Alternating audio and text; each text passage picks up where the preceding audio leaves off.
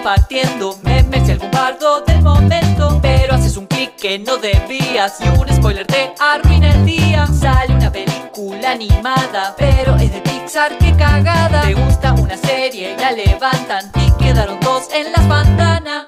¿Cómo puede ser? Está todo mal, está todo mal, pero podría ser peor. Ponele. Va a comenzar, ser peor.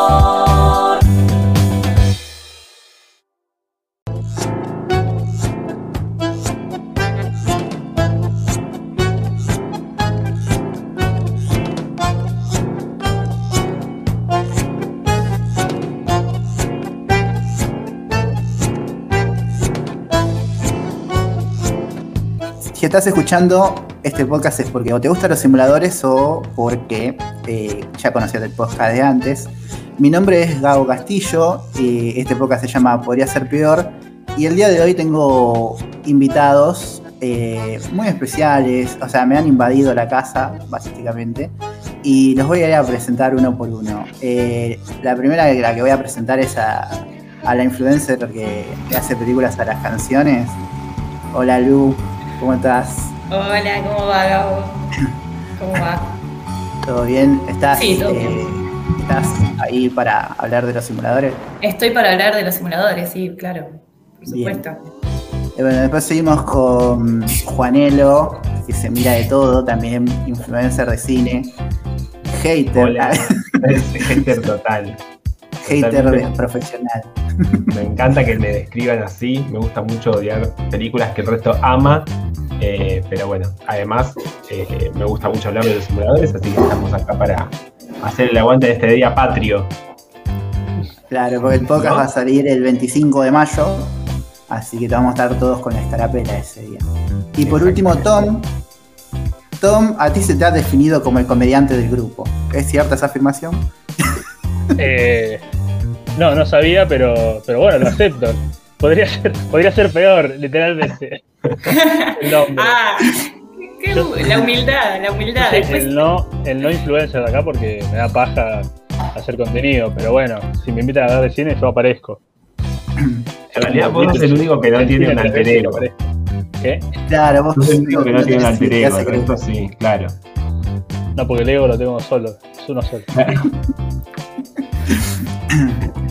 Así que bueno, bueno, vamos, eh, les arranco preguntando un poco, ya lo estuvimos hablando antes, pero ¿cómo es su relación con la serie? Porque ahora se, se confirmó la película, está, hay como, siempre hay como un- una renovación más allá de que siempre hay un grupo de fans que están en, en Twitter, en YouTube o en Facebook eh, gediendo, es como que hay, hubo como toda una ola de, de amor nuevo por la serie. Así que, ¿hace cuánto que no la ven? ¿Cuán- ¿Hay algún capítulo suelto que vean de vez en cuando o alguna escena que tienen eh, presente? Vos, eh, arranco con Lu, en orden, en lo mismo bueno.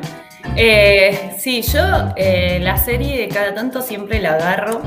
Eh, es una serie, creo que la, la vi por primera vez en la adolescencia, estaba en la secundaria cuando salía. Eh, bueno, la amo, básicamente. Eh, creo que hay un capítulo que es el más, creo que es el más memorable para varios. Eh, para mí siempre fue uno que vi muchas veces, que es el de los impresentables. Eh, que creo que es, es un capítulo que tiene muchísimas frases este, y es mu- muchísimos buenos actores de los secundarios que aparecen, son increíbles. Y tiene como, bueno, nada, es, es buenísimo, creo que por algo quedó eh, como en el recuerdo de hasta los que quizás no vieron mucho los simuladores, los impresentables es como el capítulo eh, que está como icónico ahí, que para mí va de la mano con matrimonio mixto, que es el que es la, la chica católica con el chico judío, eh, que también, y, y es medio similar la dinámica, ¿no? Porque es la pareja y los simuladores haciendo que puedan estar juntos cuando las familias es como que de alguna manera se están Claro, en el el, uno es eh, los, los distingue la clase social y en el otro la religión. El de los el de matrimonio mixto lo vi el fin de semana y el presupuesto que maneja ese capítulo fue como pará, se quemaron todas las tarjetas.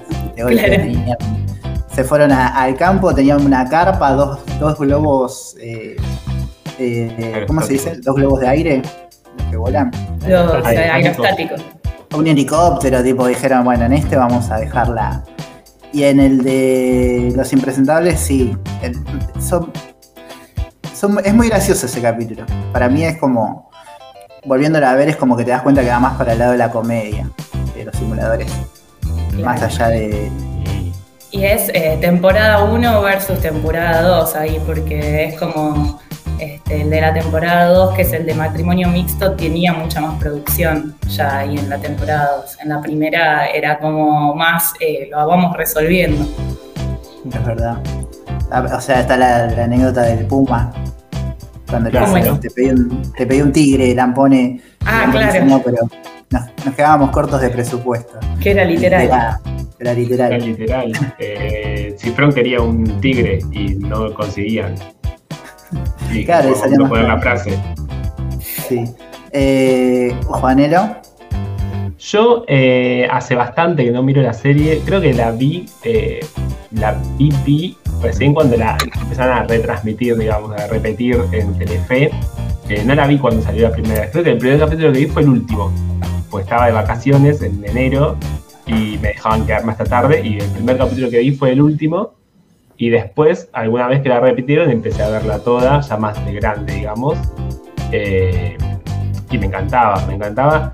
Me parecía medio un delirio también, como que no sé si entendía mucho qué estaba pasando eh, las primeras veces, pero, pero era muy divertida. Eh, siempre me- creo que el capítulo que más me gusta, no sé si es el mejor, eh, pero es el que más me acuerdo, porque creo que es el de los que más me impactó de chiquito, que era el capítulo en el que eran todos vampiros eh, al final. Eh, sí.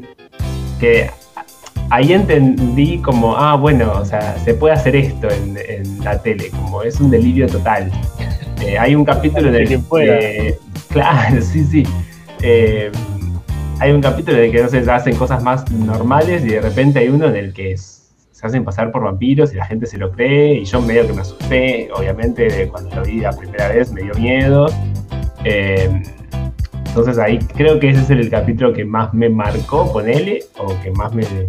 Sí, más me acuerdo. Eh, pero después me gustaron un montón. El del colegio del señor Tic Tac, que es el, el superhéroe. El Vengador Infantil. El- es sí, mi favorito. Ese también es alto capítulo. Em, yo no los distingo tanto por temporadas, o sea, no me doy cuenta con solo verlos si es de la temporada 1 o de la 2. Eh, pero. Pero bueno, sí creo que ese era el, el capítulo que más me gustaba. Yo era, era muy fan de Peretti, era como era el personaje preferido, me parece.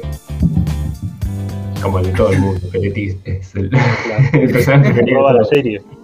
Se Sí, roba que todo. cuando, cuando éramos chicos, además, capaz era como el que más nos llamaba la atención. Era el personaje que más nos. Era más teatral. Es, claro, es más histriónico, Sí. más teatral. Claro. Tiene las mejores escenas aparte. El del Sí. Juicio, más siempre. Sí. el del debilitador social cuando están en juicio y empieza con Bufarra, eh, sopapa, bufarreta, bufarra. sí. Eh, Sí, eh, o y que siempre se hacía pasar por Máximo Cosetti. Eh, eso me encantaba, que tuviera un seudónimo siempre, en todas las. El multiverso de Máximo Cosetti, porque hizo todo. Sí. Todas las vidas Máximo Cosetti. claro. Bueno, hay un capítulo donde, donde develan de dónde sacan el, el nombre Máximo Cosetti. Que son chabonas que le hacen creer que son androides y lo dejan en un manicomio, Sí. sin, sin hablar, que el chabón dice, le dice a, a Aguada, el personaje de Aguada, el detective, estos son unos androides, yo no puedo hablar porque vienen del futuro para matarme. Y tipo, ahí decís, ¿qué, qué, qué simulacro le hicieron comer a este chabón que está encerrado en un? Ah, claro. haciéndose pasar por loco. Y claro, y después eh, los van, van usando nombres así de, de personas que van conociendo o de víctimas de los operativos. Eh, Claro. en, en el del FBI también, cuando conocen a dos agentes del FBI, después se van haciéndose pasar por gente del FBI con esos nombres. Onda. Claro. Eh, bueno, Tom, Eh, yo la serie veo que la fui apreciando con el, como con, el- con- con los años, porque la vi varias veces, pero cuando apenas salió eh, había, había visto poner capítulos sueltos, como que no la seguía tanto eh, al principio. Además que no sé, a veces la daban retarde, viste, esos servicios de Telefe Falopa que lo manejaban según el rating. como, como Ford, que manejaba no maneja el rating. Eh, y, y, como que después en las, las repeticiones capaz la, la, volví a ver y ahí como que me iba gustando cada vez más y, y después de más grande ya encima después habiendo estudiado cine, qué sé yo, como que le encontraba otra vuelta más para disfrutarla. Incluso la vi en toda de nuevo hace no mucho, ya no me acuerdo en, qué cuarentena, si en la primera parte, la segunda o la, la revancha de la cuarentena, que la vi toda y estaba como muy... y me encantaba porque era, era como, como hacer magia con presupuesto como acotado, más en las primeras, como dicen que era tipo bueno, en realidad contaban, no sé si, creo que en la primera temporada, o no sé si en un capítulo especial que particular, que la tenían que pagar como medio ellos, o bancarse la medio así, porque era como muy, muy complicado sí. para Telefe, como no le, bueno, eh, no le largaban. El piloto, el piloto en la, en la idea original eh, había una, uno de los cuatro era una mujer. Y, y, ningún canal les quería pagar la idea, o sea, ninguno quería poner por presupuesto. Entonces ellos se agarraron, se pagaron ellos cuatro y y claro. cifrón el piloto, lo llevaron a Telefe y ahí fue como que arrancó. Por eso, claro. si, ves el, si, ves el, piloto. Sí, eh, cuenta, es otra cosa. Delía tiene el bigote, porque el personaje sí. que hacía en Campeones, creo, tenía bigote y, y tipo, está todo. Y además trabado. pasa todo en una casa, tipo, es toda una, una sola loca, dos locaciones, poner es como muy. muy claro, tranqui. es un barcito. Es el bar, la casa del tipo, donde vive ahí como deprimido y la calle, ponele. Sí, es muy tranqui y muy poco pretenciosa ya la idea. El operativo es como el más sencillo de todos. Este, pero, o sea, pero tenía esta idea de, de justamente los simulacros y siendo como esos simulacros como filmar tipo una, una, película también, porque era como preparar todo. O sea, era medio meta, si lo, si lo piensan, viste la idea de Cifrón de mostrar como un medio un backstage de cómo se arma toda esa movida que estaba muy preocupado. Yo, yo, después como que me pensé eso mucho más, mucho después, ¿no? cuando era pibe, qué sé yo, estaba viendo una serie graciosa. Eh, después no, o sea, a mí me gusta mucho el capítulo de, bueno, el de la NASA, el que tipo tiene el alien que es refalopa, está buenísimo. Sí. Y que se nos canciones, incluso un thriller en un momento re cualquiera, es como tenía una cosa con las canciones medio raras, pero bueno, en esa época se conseguían muy baratas, parece, los derechos. Sí, sí, se aprovechaban. Todas las series igual, como ves series viejas. Pasaba mucho. Sí, sí. Y tenían eh, como que les chupaban huevos, ponían, los simuladores tienen música de, de, de, en un capítulo te ponen música de Star Wars, de Superman, claro. de Padrino, de, claro. de, los Rolling Stones, los, el de los Beatles está lleno de, de, canciones de los Beatles y es como. Claro, imagínate, sí. Y eso en Netflix como. Eso. ¿Eso en Netflix cómo lo hicieron? ¿Lo, ¿Lo, sacaron o lo dejaron? No, no, en Netflix está eh, eh, sin tocar nada. Justo ah. en ella está, pero ponen Hermanos y Detectives, que yo la vi hace poco sí. también, que estaba en Amazon, una, una movida así. Sí. Están cambiadas las canciones. Sí. Si ves la versión que está en YouTube, la ves original, pero la de la otra está tipo. Tienen otras canciones que. O sea, justamente algunas canciones tenían como que ver con la historia y medio que le buscaron una canción parecida, pero no es lo mismo. O sea, no. Sí, bueno, la intro es más o menos parecido. La intro, es re triste. La de Hermanos y Detectives ahora es, re, es, un bajón, no, no pega, no pega, no, no, es muy matar. fea. La... la... idea para arrancar es como que nos fuimos eh, partiendo cada uno uno de los cuatro simuladores, eh, más que nada los, los, actores un poco, y arranco yo porque elegí a, como el que me gusta más en general, o sea, los cuatro me gustan un montón, pero Lampone para mí es el más humano de los cuatro. Entonces es el único que tiene problema con los demás, es el que, eh, el que los otros están leyendo música y él no sabe leer música, entonces le dan la partitura y, no entiende qué, qué, qué, onda.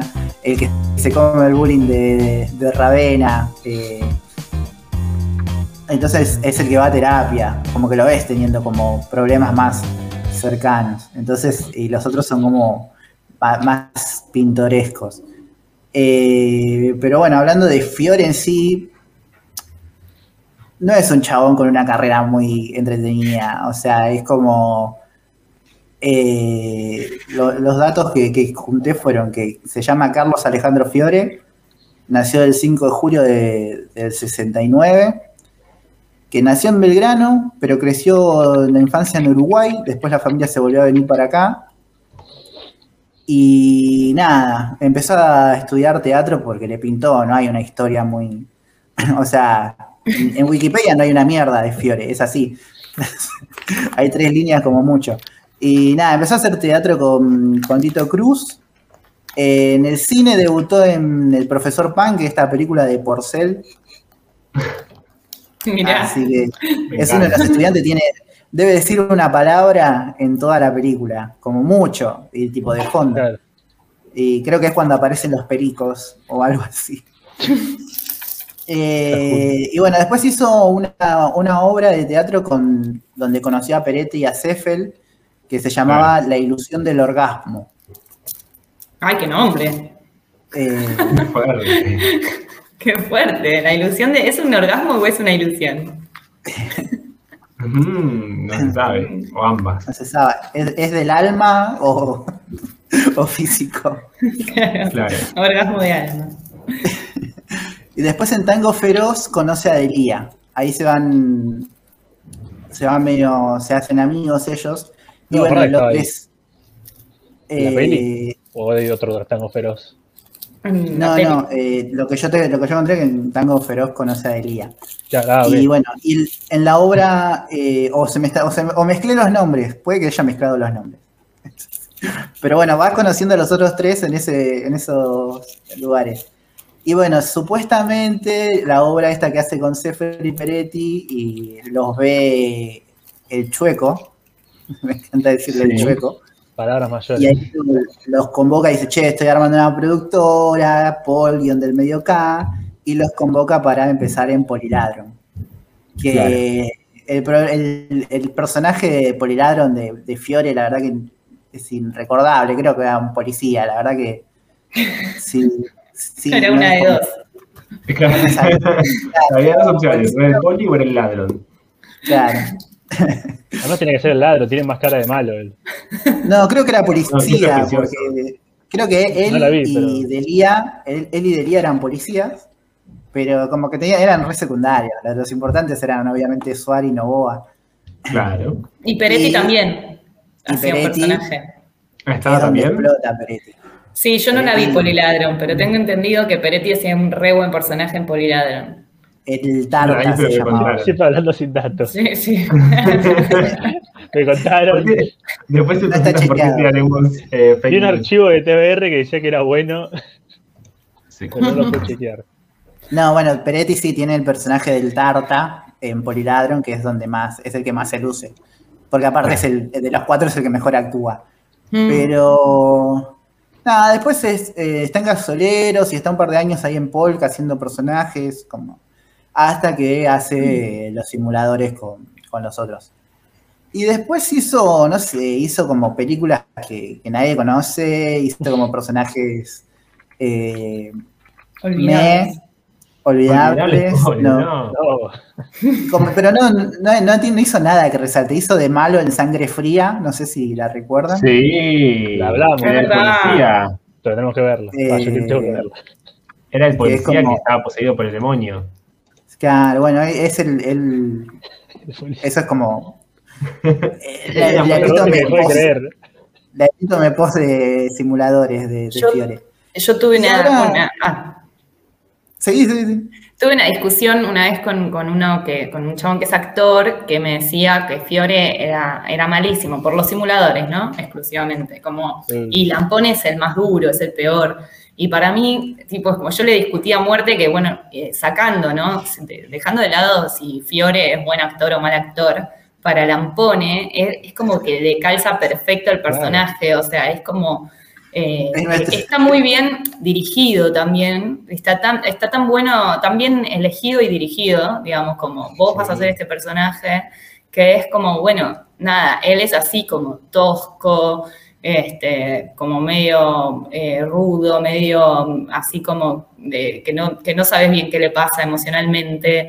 Entonces, eh, encaja re bien que diga los textos como tan monocorde y tan como si fuera medio robótico, que en realidad también es la manera de hablar que tienen todos también, como que tiene ese Claro. código. Son todos muy sobrios en su actuación. eh, y sin embargo, para mí está re bien Fiore. Más, yo creería que es de los mejores. Para mí, de Peretti y él. Eh, Para mí, eh, no, para mí los mejores son Peretti y Delia. Eh, Fiore me parece que está, está bien, como dice Lu. Creo que tiene momentos interesantes como esto donde rompe un poco el personaje que está en terapia, se siente inseguro, donde quiere aportar creatividad al operativo en el matrimonio Sí. mixto, que, que le dice no, no, y de golpe sale haciendo de, de cubano y, y quiere como mostrar un poco esa seguridad, pero Fiore la verdad que actúa mal de todos lados, Pobre Fiore. mí, pero en los simuladores No. actúa bien. Y creo que eso es por eh, Cifrón, claramente, porque el chabón les dijo, les decía como re maníaco de vos esta frase la tenés que decir así, y como hasta que no quedaba como él la, la pensaba, no, no, no cortaba la escena. Para mí es por ahí. Cifrón es un gran director de actores, me parece. Sí. Claro. Sí, así como él debe ser exigente, debe ser bastante como jodido. Pues No, no jodido me- de malo, sino como, como tipo de Bueno, le mandamos un beso a Cifrón si alguna No, olvídate, pero me, me parece bien, pero así como es, como muy genial, también debe tener como su cosa, además. Eh, Nazareno que Casero. tipo se encierra, tipo, está re loco. Nazareno Casero dijo que, bueno, fue uno de los primeros pa- eh, papeles que hizo eh, ahí en los simuladores. Creo que había empezado a actuar hacía poquito, eh, que está en el, en el capítulo este que, que le ayudan a probar las materias. Sí, Claro. Y, y él, el, no, el, No. el joven No, simulador. no, el joven simulador, ahí está. O era otro. Eh, y, y el chabón contó que fue como la primera vez que se tuvo que aprender un texto al pie de la letra, porque era como Claro. todo eh, eh, tenía que ser tal cual estaba escrito, eh, como muy Bueno, dijo, pero es meticuloso. actor, que es tu trabajo. Claro, muy, Claro, pero-. No, pasa que la, la tele argentina es muy de improvisar, porque no hay Sí. tiempo Claro, para viste, que te re das cuenta, sobre 20 todo en esa época. cosas. En la época de los simuladores, sobre todo estaban estas novelas costumbristas, donde te re das cuenta que la escena es, bueno, tienen que decir esto, esto, y vayan Hablen, armándolo, entonces, como para que sea más cotidiano. Y los simuladores es muy, el texto dice esto y lo tenés que decir así. Sí. Claro. Y hay una, hay una nota del que hace de Vanegas, que le dice como una escena donde, Agregada B. la primera escena que tiene, que Cifrón le dice, vos te cruzás con Claudio Rizzi y lo abrazás despacio. Y como que el chabón como que decía, no, pero como- va a quedar como, como raro. Y después ve la escena y como que eh, el abrazo que le da, porque el chabón está acongojado, porque le van a cortar los dedos, porque no le pagó un mafioso, eh, quedó como, como re bien. Y como que Cifrón le dice, escuchame boludo, ¿ves cómo quedó? Bueno, haceme caso. como una onda así. Claro. Eh, Claro. Pero bueno, y ce- cerrando con, con Fiore, más allá de, de todo, hizo, después de Sangre Fría, como que hizo- Gladiadores de Pompeya. Eh, creo que, no sé si alguien recuerda esa novela, yo sí, porque era de- de, de- de luchadores de, de catch y el Puma Goiti y Dardo peleaban por Andrea del Boca. claro. Ah, me encanta. Hermosa, hermosa trieja. Compro, ¿eh? Eh, y bueno, y después se puso a hacer, eh, a dar clases de teatro. O sea, Está bien. es como, esa es su vida. No, no, Está bien, Sí, hay que- pero- Hay que comer, claro. obvio, no tuvo ningún quilombo, no, no, no, no tiene una, una vida muy interesante. es como- tiene dos hijos, es como, ya está, eso es todo. Pero, Claro. Sí, es el pero único esa que es- no, que no pintó para la fama, digamos. Como que no, quiere, no coquetea mucho con Polka, digamos. Podría haber Igual- de ser amigo, igual, amigo si querés, de los cuatro- Polka y no quiso. No es que los cuatro son tipo mega. Solo. A mí solo Peretti por ahí se destaca más que. Y abajo está Delia más o menos. Después. No es que hay mucho. No, Sí. famoso. a Seffel se lo conoce porque es macrista. Claro, bueno, pero. Seffel había puesto, Seffel se había puesto una productora con Echarri en su momento. Claro. Ah, Mirá que, Ay, uh, mirá qué que, qué loco, qué loco, ¿eh? y La también está, aparece en Granizo. Reaparece. Sí, claro. Claro. Hacía mucho que no lo veíamos y aparece ahí en Granizo haciendo un personaje Sí, mejor que ni aparezca. Si es para estar en granizo. rarísimo. Sí. Y nada, y bueno, y, y- y pobre Fiore en un montón de entrevistas quiere hablar de otra cosa y, y siempre le van a preguntar por los simuladores no puede, porque es la claro. obra de su vida. Bueno, O sea, Sí, además que la frase, creo que la frase más conocida de los simuladores, así si le preguntas a cualquiera, por ahí te dice lampone, te agachas y te la ponen. Es como lo más, eh, eh, le quedó muy marcado por ese personaje. Fiore. sí. Vas por sí. la calle y te gritan eso. Eh, nada, bueno, eso es y, y eso es todo lo que, lo que tengo de Fiore. Gracias por venir a mi charla TED. Está muy bien. Sí, un montón. Un montón, montón. mucha información. Mucha He, información. he expri- he exprimido piedras. O sea, creo que Fiore escucha esto y dice, no sabía que, hay- que había tanto sobre mí.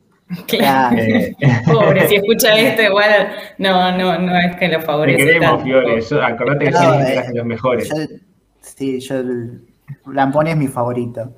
Así que que se sienta bien por eso. Está muy bien.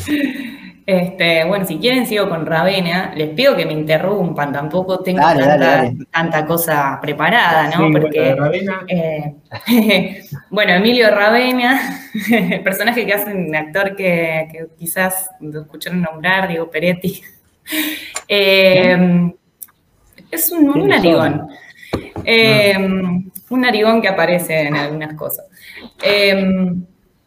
Creo que, bueno, como, como dijimos antes, no sé, es el personaje que capaz que nos quedaba más cuando éramos chicos, cuando éramos más chicos y veíamos la serie, eh, es como el personaje más histriónico, más teatral, el- caracterizaciones, como su, este, su denominación en el grupo, es el que se encarga de dar la cara, básicamente. O sea, todos dan la cara en algún que otro momento, pero Ravena da la cara seguro, eh, siempre haciendo un personaje y, y tiene, es el único que tiene este seudónimo que es Máximo Cosetti, que se va como modificando también el seudónimo. Eh, hay veces que como no me acuerdo ahora, pero es como que lo deforman Máximo Kosovich, cuando tiene que Mm. hacer de judío. Ahí va. Y tiene eso, y tiene grandes momentos, como por ejemplo en ese capítulo que tiene el, eh, que canta el violinista en el tejado.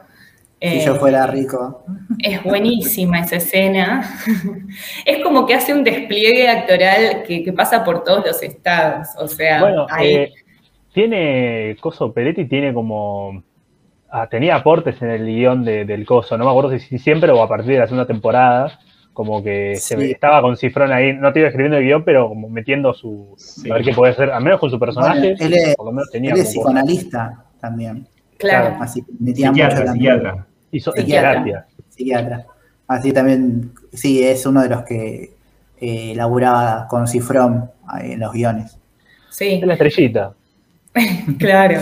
En la Eh, y también es como, es como que su a partir de la segunda temporada que empezamos a ver como en la segunda temporada tiene como una dinámica diferente a la primera, que es que a- al principio de cada capítulo vemos como un poco de la vida privada de ellos, como de su vida cotidiana en que están y les cae el llamado de tenemos un operativo nuevo, ¿no? Entonces siempre eh, Ravena está, eh, siempre está rodeado de minas es un chabón que tiene como un harem de mujeres medio raro, capaz, si lo vemos con, con los ojos de hoy, son época, todas, ¿no? son todas pibitas, aparte re Tenemos que pasa en la película. O un adelantado, porque. O un adelantado, no se sabe, el no primer, sabe. el primer poliamoroso, porque no es que cagaba, las cagaba, vivía con todas juntas, tipo. Viven todos juntos, en un momento hace el chiste de la, últimamente la, la fidelidad me está costando, dice. Claro. Y aparte eran pibas que, que, no sé, tocaban el violín, eran como talentosas, no era como. No, no, no. Pero es, Eh. es- para mí es el más divertido de. de Era como un bohemio. Como una cosa Sí. ahí de amor libre, un actor. Sí, Aparte sí, se conocía todo bien, tipo, era un capo haciendo gimnasia, era un capo haciendo Claro. deportes. Eso, también aparece haciendo un clavado, por ejemplo, en un momento en una pileta. Y tenía alto lomo. Yo me acuerdo que yo era adolescente y un poco estaba tipo, epa, epa, mis hormonas, ¿qué está pasando? Mirá narigón. Y, a- creo que, la, creo que la, la cosa con el chabón era que no tenía ningún conflicto. O sea, lo que cuenta él Sí, es como que cuando Cifrón le tira el personaje es como, como pero el- los actores buscan el conflicto del personaje para empezar a interpretar y como Cifrón le dice, no, no, este es un chabón que le sale todo bien, eh, juega al pool, mete todo, juega al bowling eh, en boca, vive con tres minas, no tiene ningún problema. Vos a partir de ahí. Claro. Y creo que en el, la- en el anteúltimo capítulo develan que el único problema que tiene es como que no asume su edad. Porque está hablando con la madre y le dice, yo tengo 29 años, y todo lo habla como 29. Como- Claro, eso es lo que tiene también, que aparece la madre, es como, creo que es el único personaje que conocemos, algún familiar, o no, de Lampone eh, está, hay una sobrina, creo, una, ¿no? En un momento, sí, hay una Eh, sobrinita, El perro. Sí, el perro, bueno. claro, Betún. Betún. Eh, y, pero de Peretti conocemos a la madre que después aparece en varios operativos, la usan a la señora. eh, La usan. la usan, la usan para los operativos y es muy, es muy graciosa además la señora Sí. eh, que hace de la madre, es muy graciosa. Eh, ¿Qué más de Ravena? Ayúdenme, Ten- hay un montón de cosas para decir de Ravena. Eh, no, sí, sí, que esto a mí me gusta mucho en el capítulo de, del robo del banco, del asalto al Sí. banco frustrado, que, o sea, te das cuenta que el capítulo cambia cuando cae el chabón y, y Sí. haciéndose pasar por un general de, Sí, superior. y, eh, Ese es el de Tortuga tor- Marítima. Tortuga, Mari- Tortuga Marítima. Y tipo los Sí. otros.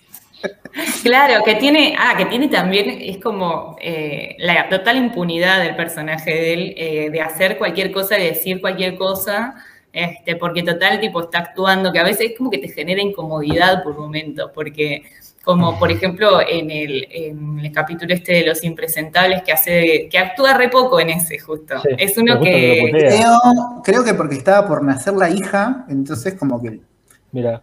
Arreglaron Ah, el capítulo para que participe. y- Y, es muy bueno, porque igual la participación de él es genial, porque parece que va a ser un re personaje y de repente es tipo, metete el cumpleaños en el orto, pelotudo, y se va. Y es como, te da como una incomodidad de decir, ay, no, esta gente, pobre, pero a su vez, bueno, es lo más. Ah, O también cuando hace de mariachi, que hay un capítulo que, que es como que un chabón está organizando como la fiesta de una empresa y contrata unos mariachis porque van unos mexicanos y Peretti es uno de los mariachis y al final es tipo más argentino que la mierda y queda re mal, ¿viste? Porque tipo el, mariachi que está tipo, ay, ay, ay, ay, ay, tipo al principio y de repente está como, no, boludo, así hablando como argentino. No, y después- que al final, tipo, porque lo quieren hacer, lo quieren quedar hacer, hacer quedar mal al pibe, que después aparece eh, el papá de Delia como para solucionar todo. Y, el, momento, el momento que a mí me estalla es, vos si los mexicanos me pueden chupar bien la poronga. Claro, es como que le salta toda la argentinidad. Sí, sí, y, te- y como que te pone incómodo, pero eh, es lo más, es, es como el personaje que, que como que tiene permitido todo. Y que se más se la juega, porque siempre está al borde. O sea, también que no va a salir mal porque es tipo la, la serie, pero si sale mal, lo ca- muere, puede morir. Tipo, Bueno, cuando va la, un- la CIA, no el FBI, era que tiene que salvar a los de la brigada, brigada B, qué sé yo. Claro. Y me mata cuando va a clases de inglés. Y tiene un par de momentos donde muestran que va a clases de inglés con, con uno que les pone canciones y cantan y cosas muy, muy buenas. Eh, Que después lo usa de- también el profesor para hacer de tipo de agente, no sé qué. Cuando tienen que hablar en inglés en la serie es muy gracioso porque hablan siempre re falopa y todos les creen como que, como que son bilingües o son yankees. Hay un momento que hablan, que hablan chino. Están en un bar y viene la moza que es, es china y como que le dice en chino, eh, tráeme un plato extra para el gordito por Lampone porque come mucho. Y la china como que en chino le responde, ah, le gusta comer mucho el gordito. Y Lampone como, ¿qué le dijiste? Claro que- No, nada, una pavada. ¿Qué le dijiste? en serio, ¿qué le dijiste? Una pavada. sabía todo el. Siento que sería muy cancelable la serie hoy en día, como... No, ¿No? para mí todo lo contrario. Pero todo Para eso, mí o sea, todos esos chistes como que ahora, quizás acá en Argentina no tanto, pero viste que los yanquis como no toleran que haya un, un argentino haciendo de mexicano, ponele. Como, ah, Ah. Igual en ese eso. sentido es como más... Es verdad que se burlan igual de eso. No se, no se burlan, es que justo era el senti es el sentido, porque en el Claro. operativo tenía que ser un argentino vestido de mexicano para que los mexicanos se indignaran y Claro. salga todo bien para el operativo, ¿entendés? Entonces como que Claro. es como la como lo que pasa con The Office a veces, que es como esto de que el enfoque, el Malos, enfoque o sea, Claro, el enfoque está puesto en lo incorrecto que es. eh, Claro. eh, Claro, porque como en el de la- los, en el de los En escena mexicanos. esa, hay- va, creo que ibas a decir lo mismo que yo, pero. Que, que en En el de los mexicanos, por ejemplo, tiene, hay un personaje de los mexicanos que, que es gay eh, y a Machín le, le, le llega la información, le- le dicen. Que es eh, la, cuestión, homofóbico. la, cuestión es que, la cuestión es que Machín tiene que quedar mal frente a los mexicanos. Ese es como sería el operativo, Claro. ¿no? Entonces es como que le dicen a Machín que el tipo este, el que es gay, le dicen que es homofóbico, el tipo, que le encantan los chistes sobre gays. Entonces, eh, apenas llegan los mexicanos, Machín le dice Derrapa, una barbaridad, que le dice, le, le- le cuenta un chiste, le dice, este, ¿cómo hace, ¿cómo hace un puto para sacarse un forro? Eh, No, no. se tira un pedo y se empieza a caer de risa y el mexicano con una cara de tipo, ¿qué? Claro, está muy Y bien. queda, y queda como el orto. Es el mismo capítulo que- del. No hay un piquito para mí. Ese. Sí, no, ese. bueno, es el mismo Ese es el mexicano, mexicano. Es el pero personaje. Ah, es el Pero mismo es otro mexicano, pero es capítulo. distinto capítulo. El del Claro, pues, sí. están, Ah, en ok, ok. una- están en un operativo y le dicen, che, Medina, la que no sabes quién está en, en el hotel. Y se lo cruza el mexicano. Ah, ya, salió, ya salió del closet. Ah, Eh, pero no, te decía que para mí está, o sea, en su momento y ahora como que toca un montón de temas re, eh, para mí los toca re bien, cuando tienen que ayudar al presidente para, para que se le, para que, con la impotencia y hablan como de, de la impotencia sexual, es como, y en, en la tele, en la tele argentina sobre todo, como que era como, bueno, teta, y se ríen como escolapio, ¿viste? Como dice Homero. Y los chabones Sí, un buen trabajo en un meter temas así, eh, más o menos, o sea, sin por ahí como abordarlos del todo, algunos sí, otros no, pero para meterlos en, el, la- en ese horario de la televisión tipo de aire, en un telefe, Sí. era como bastante para esa época, ¿era 2001 o no? 2002. Mm. 2002. Sí, sí, 2002, 2002 y 2003. 2003. Sí, por ahí.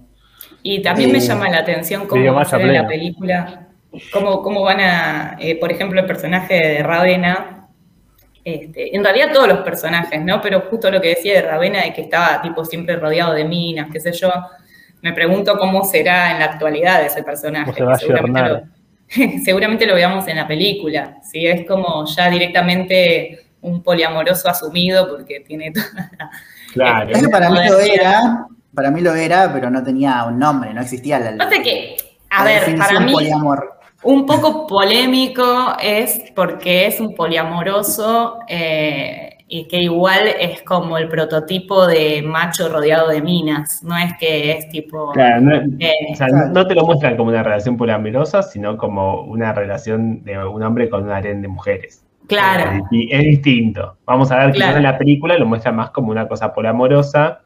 Eh, veremos, veremos. Claro. No sé qué tan deconstruido está. Ya le están poniendo, Eh, y habrá que. le están poniendo un No. peso a la película. Yo, creo que- Cifrón para, para mí es re progre, pero re progre, debe ser insoportablemente. progre. No, bueno, pero, pero es un progre que tiene 40 años. Eh, Los Eh, progres, eso es verdad. eh, qué sé yo. Y igual lo amo, ¿eh? a Bueno, pero hay- obviamente. Pero Hay progres que queremos y que tienen 40 años. Por eso. Ah, Hasta claro, claro. Pichot. Fíjate que ya está cuestionando a, a Cifrón por algo que no hizo, Claro. que tal vez haga o no haga. Y pasa que Cancelado. No, Cancelado enoja Ah, bueno, mucho sí, con- o sea. con- con cada vez que hacen una, una nueva temporada, una serie de hace 25.000 años, Sí, sí. que uno la va a ver, que es un problemón. Es, el- es el problema de casados con hijos. ¿Cómo vas a hacerla ahora, cuando es un producto de hace 20 años? Vas a tener que amoldarte a lo que El problema es que no está ahora. María Elena, ¿no? O No no. es que- Si lo mostrás ahora, Claro. va a ser un problemón. O sea, el, el- problema no, no sé, yo creo que- era eso. Sí. A mí me pasa también que la gente que va, que va a pagar una entrada para ver casados con hijos, medio que quiere ir a ver eh, los chistes. Y eh, sí, va a haber el chiste ese. Y, la- y los que hacen casados con hijos no les interesa tanto ayornarse. Yo creo que Para Cifrón mí- en ese sentido puede estar un poco No, más les eh, interesa la preocupado plata. por- no, tampoco que La guita, la guita. toda la plata, la plata. Tampoco que les interesa, ay, queremos darle más cosas al público porque no quieren nada, quieren plata. Eh, O sea, la única que debe estar ahí porque quiere es lo pilato, que ya está cagada en guita, pero. o sea, el Porque está resto aburrido, claro. Pilato le debe estar haciendo un favor al, al hermano. Puede le, ser le- le quiere dar plata al hermano Claro. para. Claro.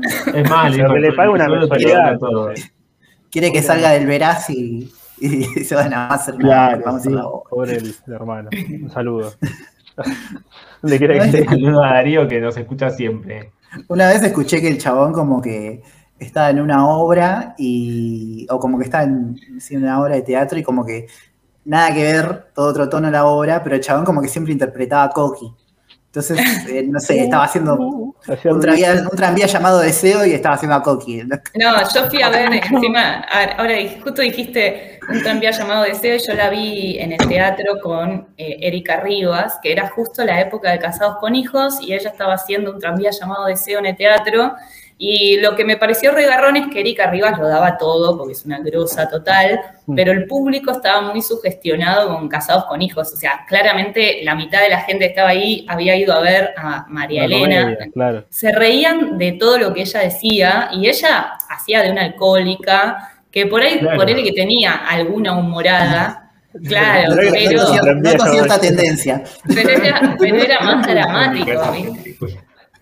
Claro, la gente se cagaba de risa de todo lo que decía ella, o sea, si ella eh, levantaba el tono de voz y gritaba, porque era como que lo asociaban a María Elena gritando. Estaban aplaudiendo de Bueno. pie. Bueno, yo creo que La el gente primer, el primer desesperada por papel, reírse. el primer papel o, o como el- lo primero que surge es en el capítulo de Los Impresentables, de Erika Rivas. Claro, ahí todos llevan. jóvenes, sí. Qué bueno que volviste a los simuladores. Habría que volver porque estamos yendo. Oh, Yo soy muy buena haciendo eso, tipo, dando toda la vuelta y Conductor. Profesión. Eh, pero Bueno. bueno, ella aparece, después aparece también en otros capítulos porque los que le piden eh, un operativo a los simuladores quedan engrampados para futuros operativos. Es una estafa Claro. piramidal de Es de- que ayuda. Sí. Es un poco, es un poco estafa piramidal. Pero ¿Aparecerá ella en la nueva de los simuladores? Ah, para mí bueno. sí. Y algunos que tienen bueno. Ojalá sea Avengers si estén todos los que aparecieron alguna vez en la serie. Sí, Para mí sí, Va a aparecer Toby Maguire. Sí, También.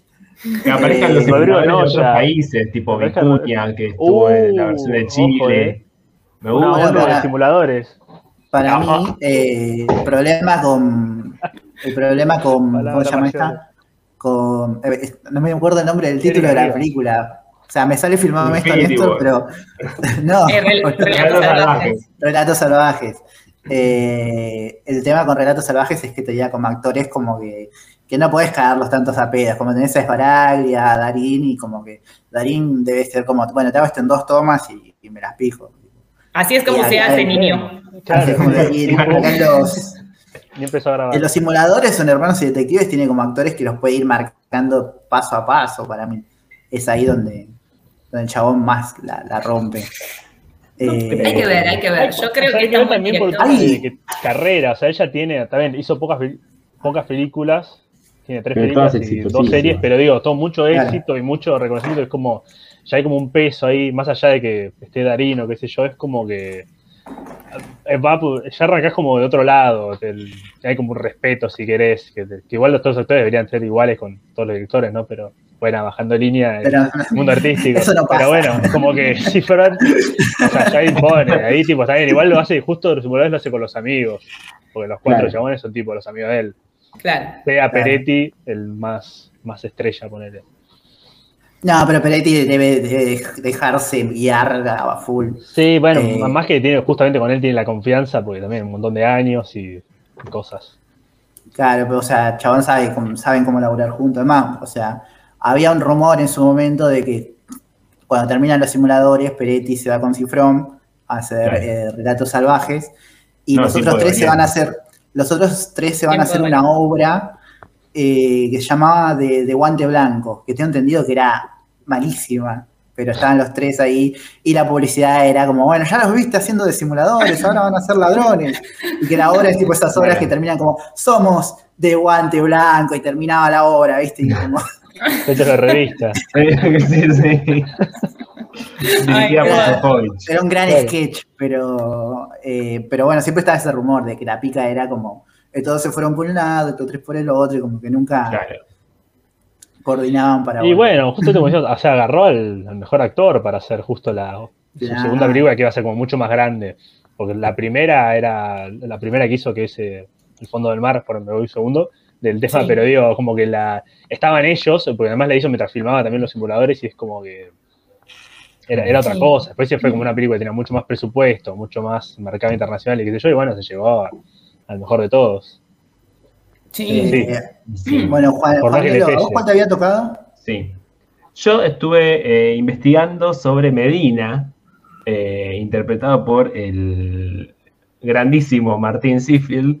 eh, El señor. El señor eh, Seafield. Martín Seafield. El señor señor Seafield. Yo Seafield. siempre le decía Sheffield. Eh, Sí, yo y también. Y después eh, estuve mirando la- una entrevista que le hizo Jay Mamón y le dice Seafeld. Yo dije, ay, que debe- debería haber quedado como un estúpido. Eh, O como fan de la niñera, claro, también. que sos. Eh, La tenían ahí servida, soy. ¿eh? Hacerlo el señor. Sí, Seafield. sí. Eh, Seafield hizo bastantes cosas antes de entrar en los simuladores. No sé si por alguna fue reconocido, digamos, pero estuvo en Mi Cuñado, ahí haciendo junto a, a Darín, estuvo en Montaña Rusa, Poliladro, Naranja y Media, eh, todas las mejores eh, telenovelas de la historia argentina, Carola Cassini, Gasoleros. El Y, papá de Mia eh, Colucci. Eso iba a decir, exactamente en el mismo año en el que sale lo- eh, Los Simuladores, hace de papá de Mia Colucci, de 2002 al 2003. Es como el marido de Pampita un poco. Hace eh, do- dos de las mejores novelas de la historia argentina del mismo año, Rebelde Way y Los Simuladores. Eh, Y también está repetido que igual es secundario en los simuladores, eh, Boyolmi, que estaba en Rebelde Way también. También. Y Además bueno, tenía muchos, tenía mucho, o sea, se prestaba mucho para personajes secundarios grosos. Los simuladores, porque trae eso de, de la serie Yankees, eh, de que cada capítulo sea una historia distinta, que, que eso te permite jugar con traer nombres interesantes y que Claro. y no, no condicionarlos a actuar durante 25 Bueno, años. a, a mí me gusta mucho este, porque también trae como medio. Hay una, está la campana sonando de la iglesia acá. ¿Alguien vive en una iglesia, chicos? Oh, no, la misa. Eh, ha- hace mucho esto de, de traer como actores también que no. y actrices que no están, no estaban tan en el pico en su momento. Ah, le están tocando el timbre a alguien, chicos, quizás, para hacer el No, censo. es, la, 17, 17 campanas, ¿no? es la campana. Es una campana, ok, bueno. Eh, bueno, Medina lo que tenía era que era como el investigador del, del grupo, era- se encargaba de investigar a los clientes y a los problemas que tenían los clientes, como para ver por dónde resolverlos. Eh, y aunque se mostraba siempre bastante frío, era como el más sensible del grupo, ¿no? Escribía poesía. eh, tengo acá anotado que le gustaba a Cher y las canciones de Disney. No sé si es cierto eso, no, no me acuerdo de tanto. Disney pero- sí, Cher no me acuerdo. lo dice en la página de Telefe, así que debe ser Ah, cierto. no debe mentir, sí. O sea, el Cuando se, van, de la- cuando se van de, Claro. cuando se van de vacaciones, que dice que muestran un poco la vida de cada uno, el chabón te saca, el- dice, bueno, ¿qué llevo? ¿El juego de la vida o el Bogle? Y después se lleva música eh, súper divertida para el viaje y pone el, el soundtrack de Mary Poppins, Claro. se lo regala al policía, Claro. se Eh, lo regala al jugaba, policía que, que los quiere coimear. claro, era, era, era como muy sensible él, y era como el. Eso, era un personaje que eh, eh, creía en el amor, como toda, toda esta cuestión Que de se ve en la del segunda amor para toda la vida, de nada. hacer el amor y no el sexo, digamos. Eh, Eh, tenía un fetiche con las viejas también. Claro. Eh, y bueno, yo había encontrado acá que él también tenía un, un alter ego como Máximo Cosetti, que era Jacques Dupont, Ah, eh, que lo hace en varios capítulos, excepto en uno, creo que en el octavo de la primera temporada lo, ese nombre lo usa Elía, pero después eh, lo usa siempre él. Y, y eso, eh, básicamente creo que Me- Medina va por ahí. Eh, era como un personaje así, muy, muy sensible. Yo me lo acuerdo siempre de sensible, por- sobre todo por la escena en la que canta en la juguetería, La La juguetería Sí. del señor Simón. en el último capítulo. y también hay uno que va al zoológico. En- que va al zoológico y hace un poema. Sí, Era muy de hacer poemas, eh, Sí. Medina. el verdadero artista del grupo. Es el Claro. artista. Y en Sí, el sí. último capítulo que cuando deciden separarse los simuladores y, y como Sí. que eh, Medina le dice a todos que los quiere. eh, Llora. Y al final dice, y si nos queremos tanto, ¿por qué tenemos que dejar de trabajar juntos? Sí, sí, sí, sí. Sí, sí, era el, el- eh, lloraba. Eh, acá también, bueno, me parece que en la primera temporada hacían referencia un par de veces a que él se acababa de divorciar cuando arranca a trabajar en los simuladores, Sí. tipo, unos meses antes se había divorciado y eh, era periodista antes de ser eh, simulador. Sí, Claro, es el que hace la- las investigaciones de todo. Claro, claro, claro. Eh, eso no sé si el resto de los personajes eh, mencionan que eran antes de ser simuladores. Sí, Eh. sí, eh, Lampone era ex soldado de Malvinas y enfermero, por eso Ah, sabe, conoce un montón de gente para hacerle, para conseguir las cosas y conoce bien la ciudad. Eh, Claro. San- Santos es donde Santos era más, el más misterioso. claro. Sí. Y, ya voy a y hablar. Ravena, no, Ravena no me acuerdo qué, qué hacía, pero Y por ahí era actor. Un chanta, para mí, era actor, claro. O algo así, un chanta, no sé. un chanta, argentino. Ah, es lo mismo. ¿eh? Eh. Bueno, polémico. Eh, pero, mm, pero bueno, eso creo que, que Medina iba por ahí. Y Seafield después de eso, no sé si no hizo muchas cosas tampoco por fuera de, de los simuladores. Muchos siguieron telenovelas, novelas. Sí. Sí. Es como un Pero, señor. pero nunca tampoco como protagonista, o sea, hizo No. siempre de medio amigo o tío del protagonista, una cosa medio así. Sí. Sí, o, el, o el otro que no es el interés amoroso, o el tercero en Discord. Claro. Es como un Claro, señor muy, muy del que gustaban. eh, yo, te- yo me acuerdo que mi mamá estaba tipo muerta por Medina. Eh, y cada vez que Sí, lo ve sí. a, a en algo, dice, ay, este tipo, qué lindo que es. Tipo, Es que el es otro muy día- buen Muy de la señora. Sí. Había un meme que vi hace poco que era tipo el que te gusta a vos, el que le gusta a tu mamá.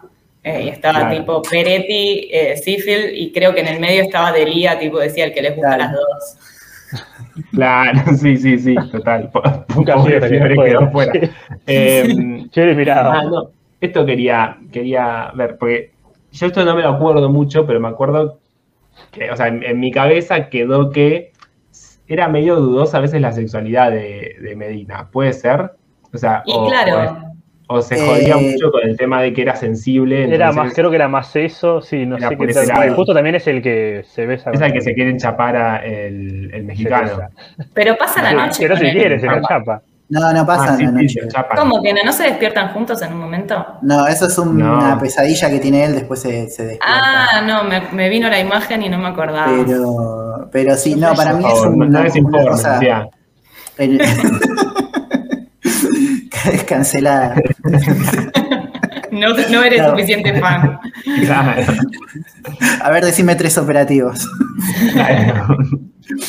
Para mí jugaba mucho con, con el tema de que era sensible, que se iba a las toninas con los viejitos, que se hacía Claro. baños de cremas, eh, también Era metrosexual cuando recién empezaba a existir, me parece el término. Claro. Un metrosexual. poco americano. Estaba como medio de moda o se estaba empezando a poner de moda el término metrosexual y creo que apuntaron a eso con Medina, a que sea metrosexual. Cada vez más, además.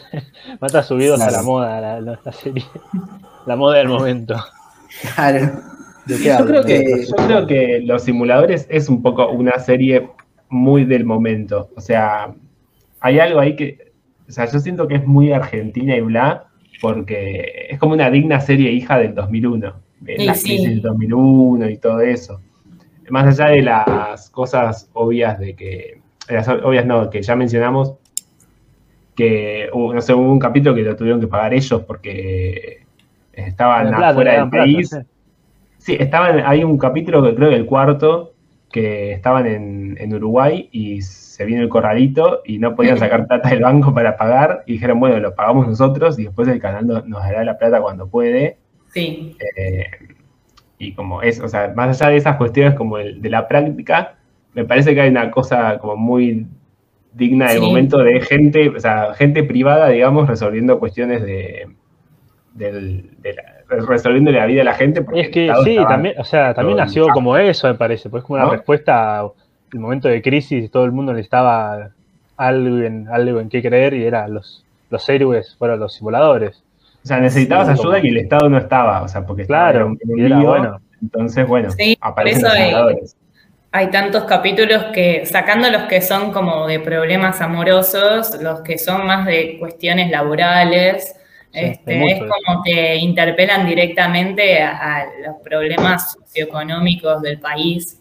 Eh, Sí. Como está tipo el tipo que está viejo y lo despiden y no, ya no puede conseguir trabajo porque todo el laburo es para, el poco laburo que hay es para gente que tiene menos de 30 años.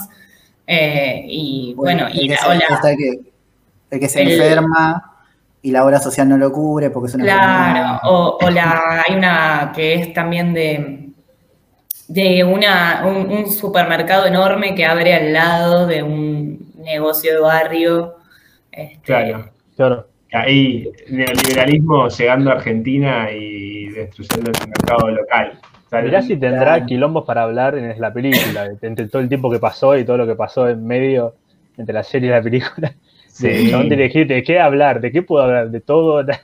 Claro, Como que Sí. también otra cosa de qué, qué va a ser. Que diga si es ser. Que digas el kirchnerista. Em, pero- Vieron que, que eh, Delia eh, hace poco dio una entrevista que dijo que, eh, que todavía no estaba escrito el guion, que lo tenía que empezar a escribir Cifrón, Hmm. eh, y que Sí. apuntaba a ganar el Oscar con la Ah, sí, o sea que ahí Igual es como sí. que yo dije, bueno, veremos. Para mí la voy a amar porque eh, me- o sea, tengo tantas ganas de verla y tan, estoy tan negada que no me guste. O sea, es como que no quiero que no me guste. Sí, me- medio. Pero, digo- Nos matamos, nos matamos. Digo- Spider-Man No Way Home, digamos. Es como que está Sí, escrita pero se quedó- Spider-Man. Se quedó con las ganas del Oscar después de Relatos Salvajes y para Ah, mí va a ser, eh, o sea, la idea es que va a ser algo que no sea como solo para que nos guste a los argentinos, sino como que algo que puedan apreciar mundialmente, como para Pero que además ya además- plata Paramount va a ser tipo, tiene que ser algo que pueda ver todo el mundo. Claro, Tiene que pero entenderlo hasta una tía en China. Además, Claro. eh, Cifrón está recaliente de que, además de que no ganó el Oscar, Sí. de que le empezaron a ofrecer un montón de cosas en Estados Unidos y nunca ninguna dio frutos. O sea, Le cagaron, por le cagaron cuatro años de carrera por una película, tipo, estaba así, estuvo escribiendo la del película hombre. Igual yo, yo el tenía hombre entendido como que el chabón, qué, el hombre de como que el Ujier. chabón se bajó de, de- como que en un momento se hinchó las pelotas de los proyectos que tenía y dijo eh, que iba a ser el, el hom- el hombre el hombre nuclear, el hombre Claro, con Mark Wahlberg. Y dijo, no, listo, vuelvo a mi país donde me valoran y voy a volver con todo a Hollywood. Fue tipo, vamos a hacer algo bien acá para ganar el Oscar y volver a Lo Hollywood. voy a cagar en su propio juego. Así que Pero sí, sí. para mí es eso. Eh, y bueno, quedaba Tom. Yo, yo me toca, yo me toca. A mí me toca eh, Santos, Mario, Mario Santos, que es como el. Para mí es como el Sherlock del, del- del grupo, porque es como el, el frío calculador, justamente es el que hace la logística, y que encima es que siempre está, eh, no te digo por, en las sombras, pero como que no es el. no Aparece, pero no actúa tanto como los otros, que siempre tienen como un personaje, él siempre está como de fondo, viste, con el walkie-talkie, diciendo bueno, hay que hacer tal cosa, qué sé yo, en, en 10 entra no sé qué. Y, y para mí está, está copado el personaje más cuando como empiezan a investigar tipo el pasado, qué, qué onda. Porque era como un chavo que siempre aparecía tipo leyendo y tomaba como un té especial que nunca lo tenían donde iban a tomar, entonces se lo traía a él. Y incluso se ve como que siempre mantiene como esa, esa postura, eh, incluso cuando está como fuera del equipo, no sé, en el capítulo del banco, que queda atrapado él adentro con el otro, o cuando lo secuestra, eh, ¿cómo se llama este? El, eh, el actor, ¿se acuerdan? del Rolo viejo? Puente. Rolo Puente. Iba a decir Rolly Serrano y ese es otro. Era algún Rolly. Un tipo de Rolo. Eh, y, y como que ahí está solo y bueno, y como igual eh, tiene como la cabeza para armarse el tremendo operativo y encima cagarlo al, al que le lo quiso cagar. Entonces es como alto personaje. Y bueno, tiene la referencia a Sherlock que dije que es en el capítulo de que se van de viaje justamente, que investigan como un crimen que, que en realidad después no pasó, y tiene hasta el gorrito de Sherlock con la sombra y toda la boludez. Sí. Como muy, muy graciosa, porque la referencia estaba siempre como recontra implícita hasta que ahí la hacen como todo explícito, o sea, ya es como, bueno, que no, quede, que no quepan dudas. Y, y bueno, y Delia, t- medio como todos, que salió de las novelas, que ustedes lo ubicarán un poco más que yo, porque yo no soy tan no- telenovelero, pero estuvo como bastante más ahí y después siguió en esa, porque tampoco es que hizo mucha película eh, de Lía después de los, No, los es. También sale a hablar de muchos estudiantes de La Plata, porque bueno, es como Es muy de estudiante. termo. Pero bueno, cada tanto aparece alguno como muy termo de fútbol y bueno, lo llaman para, o por trabajo porque hizo algo el equipo. Bueno, la, última vez que, que se- perdón, la última vez que se habían juntado los cuatro, que después de que no se juntaban por un montón de años, fue porque hicieron un video para la inauguración del estadio de La Plata, de estudiantes, algo así. Como que el chabón los llamó a los otros tres Claro. y hicieron una cosa medio así para un festejo. Bueno, Delia como- hizo el gran engaño del, de- del mundo hace un par de años, claro. Claro, con el tráiler de Lupin. Bueno, con el, el gran engaño, con el trailer del Lupin.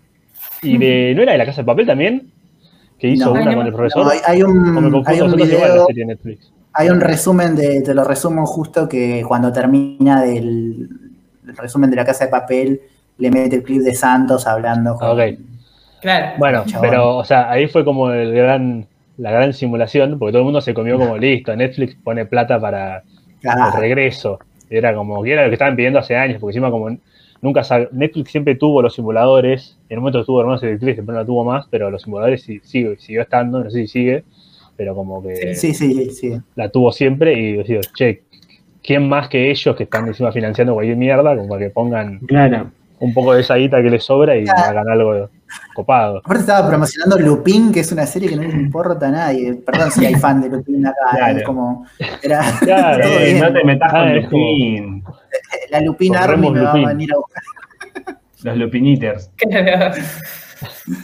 Los lupanares. Eh, También nos comimos el, el chasco cuando em- eh, abrieron Che Netflix, en arroba Che Netflix en Twitter, que empezaron a tuitear entre Delia, Sí. Fiore y Seffel, y todos estaban como, no, bueno, ¿qué está pasando? Van a anunciar, Claro. abrieron, Por favor. Bueno, igual eso fue más un coso, cateo de mercado, esas cosas, viste, bueno, a ver que, que realmente qué tanto tienen Sí. ganas. Eh, Delia es el que más está en Twitter. Delia es re tuitero, está todo el tiempo Tuitea tuiteando. mucho de fútbol, Delia. Tuitea Sí, mucho de sí. fútbol. Eh, Mal, una, vuelta se puso a, a contestar preguntas que le hacían de, en Twitter de, de los simuladores. Eso estuvo bueno. A Ron- De todo. Sí. eh, de, una vez que fue lo que dijo, Ay, no me acuerdo, pero tiró como una. Bueno, no importa, voy a decir algo que no me acuerdo. Así que sigamos. Em, Eh, Para yo creo que Santos tiene para- altas. Ah, no, esto quería decir que Santos, eh, Delia, es el único que interpretó a Santos en dos versiones distintas de los simuladores. Es verdad. En la versión española, él hace de Santos también en el 2006. Eh, Y- es, un- Bueno, pero Rodrigo no hizo lo mismo y nadie dijo nada. Claro. es verdad. Rodrigo hizo, Noya de, también. hizo de él mismo en la española también. Y Hay había una un... española con él. Sí, obvio, Sí. no la vi, grande obvio. Creo que dura, creo que tiene segunda temporada. Pero le hizo al toque, medio que... Sí, Es casi toque. como que la serie termina que él se va en, en un avión y seguro se va a España a hacer lo mismo. Claro. Consigue otro filmaron, lo- filmaron eso, o sea, filmaron cuando Entró una dimensión paralela. Es una secuela, es tipo otro, otro medio hermano. Un Es como, hermano. como decían en el de, de Scream, una recuela. Claro. Claro. Adiós, Lorenzo. Te vemos en la tierra española. claro. Una Lorenzo. Lorenzo. Bueno, no, encima los simuladores tuvo un montón de versiones. O sea, Lorenzo. digo un montón, pero ya me parece que son un montón. ¿Tres o En cuatro? ningún lado fue tan exitosa. Una- México, tiene una, chi- una chilena, española. que lo único que sé de la chilena es que Vicuña hace de Medina. eh, una mexicana, Mm. una rusa sí. Bueno, y, Bien, y la española. bueno. bueno, un montón. encima un montón y re distinta, porque no es que no es que era solo Latinoamérica, ya rusa es un montón. Ah, Y viste que, que los rusos consumen mucho mucha tele argentina. De sí, Telefe sobre Por todo. Natalia Oreiro. Olvidate. Por Natalia Oreiro y por, y por Cris Morena. Si Natalia Oreiro no es Santos, eh, no, no me parece que está mal la serie. Ah, Santas. ¿Se imaginan si hubiera pasado como pasó con María los Ghostbusters? Que hacían una, remake Bueno, justo en Rusia no creo que pase porque es el lugar que menos lo haría, pero como que podría haber pasado. Rusia metiendo todas mujeres y gays. No, eh, no creo, pero, pero quizás en la versión argentina. Mm, Capaz algún chiste, no sé si chiste, pero como algún alguna cosa capaz hagan. Porque pensá que ni, ni- claro, no hay ni una, ni la Brigada B tampoco son todos, todos chabones. Sí, no, no, no, no hay mujeres. Ya también puede ser un montón de cosas. También le estamos metiendo como una carga a la película que. Si está un poquitín deconstruidos, va a ser algún chiste con que, con que che, son todos varones acá. Eh, Y bueno, algo. veremos. O meten un personaje femenino importante nuevo, de repente, no sé. Ah, ahí los fans de los simuladores se los van a comer crudos. a Erika No, Rivas arruinaron la, la y Erika la Rivas pone- o Natalia Oreiro. Claro. Este, iba a decir que Santos tiene esta cosa medio rara de, de que es como que lo bancás, o sea, es un chabón como, como con gustos como muy refinados, como que es un tipo que como que claramente perteneció como una clase alta o pertenece a una clase alta, es muy intelectual y tiene como una bajada este, que en su momento era como medio eh, quizás progre y hoy por hoy es como medio rara, tipo la de cuando le tira al pibe la de la, la de La se- remera. ¿Por qué, por qué De se viste así? Claro. Sí. Eh, y le tira toda la, la bajada de, de como, bueno, esa remera la hicieron en tal lado. Al final, para, para ser revolucionario hoy tenés que ponerte saco y corbata, le dice, ¿viste? Es como que tiene esa, Me- esa cosa de derecha eso. como medio derechoso. También cosas de la época. por ahí. Pero después tiene la El texto es buenísimo igual, el texto es bárbaro y el Sí. personaje a mí me encanta, para mí tiene los mejores, tiene de los mejores textos el personaje de Santos, o sea, Tiene los mejores discursos. tiene muy buenos Eh, discursos. Es un buen, es un buen líder de, de todo, sin ser, no sé. También que no es un grupo el como que viene a ir a cagarse a piñas, pero es como. Sí, para mí es el líder. Es el líder, es el líder. Ah, sí, es el que- es el que planea todo. Es el que planea todo y el que convoca a todos cuando hay algo nuevo y el que, bueno, piensa el toque qué es lo que se va a hacer. Sí, sí. Logística. Sí. Logística. Logística. Sí, pero la, mano de obra. Sí, eh, ¿Cuánto a debían mí me- cobrar? A mí me mata que, que cuando muestran que es muy patriota el chabón. Sí. El operativo este de la NASA que tienen todo. Cuando saca la bandera yankee, y Sí, la sí, bandera de Estados Unidos y pone Argentina y le hace el gesto de así como con, con Medina. Y bueno, cuando le dice, cuando dice, hoy es 25 de mayo, ¿se puede saber por qué no tiene puesta una escarapela? Sí, sí.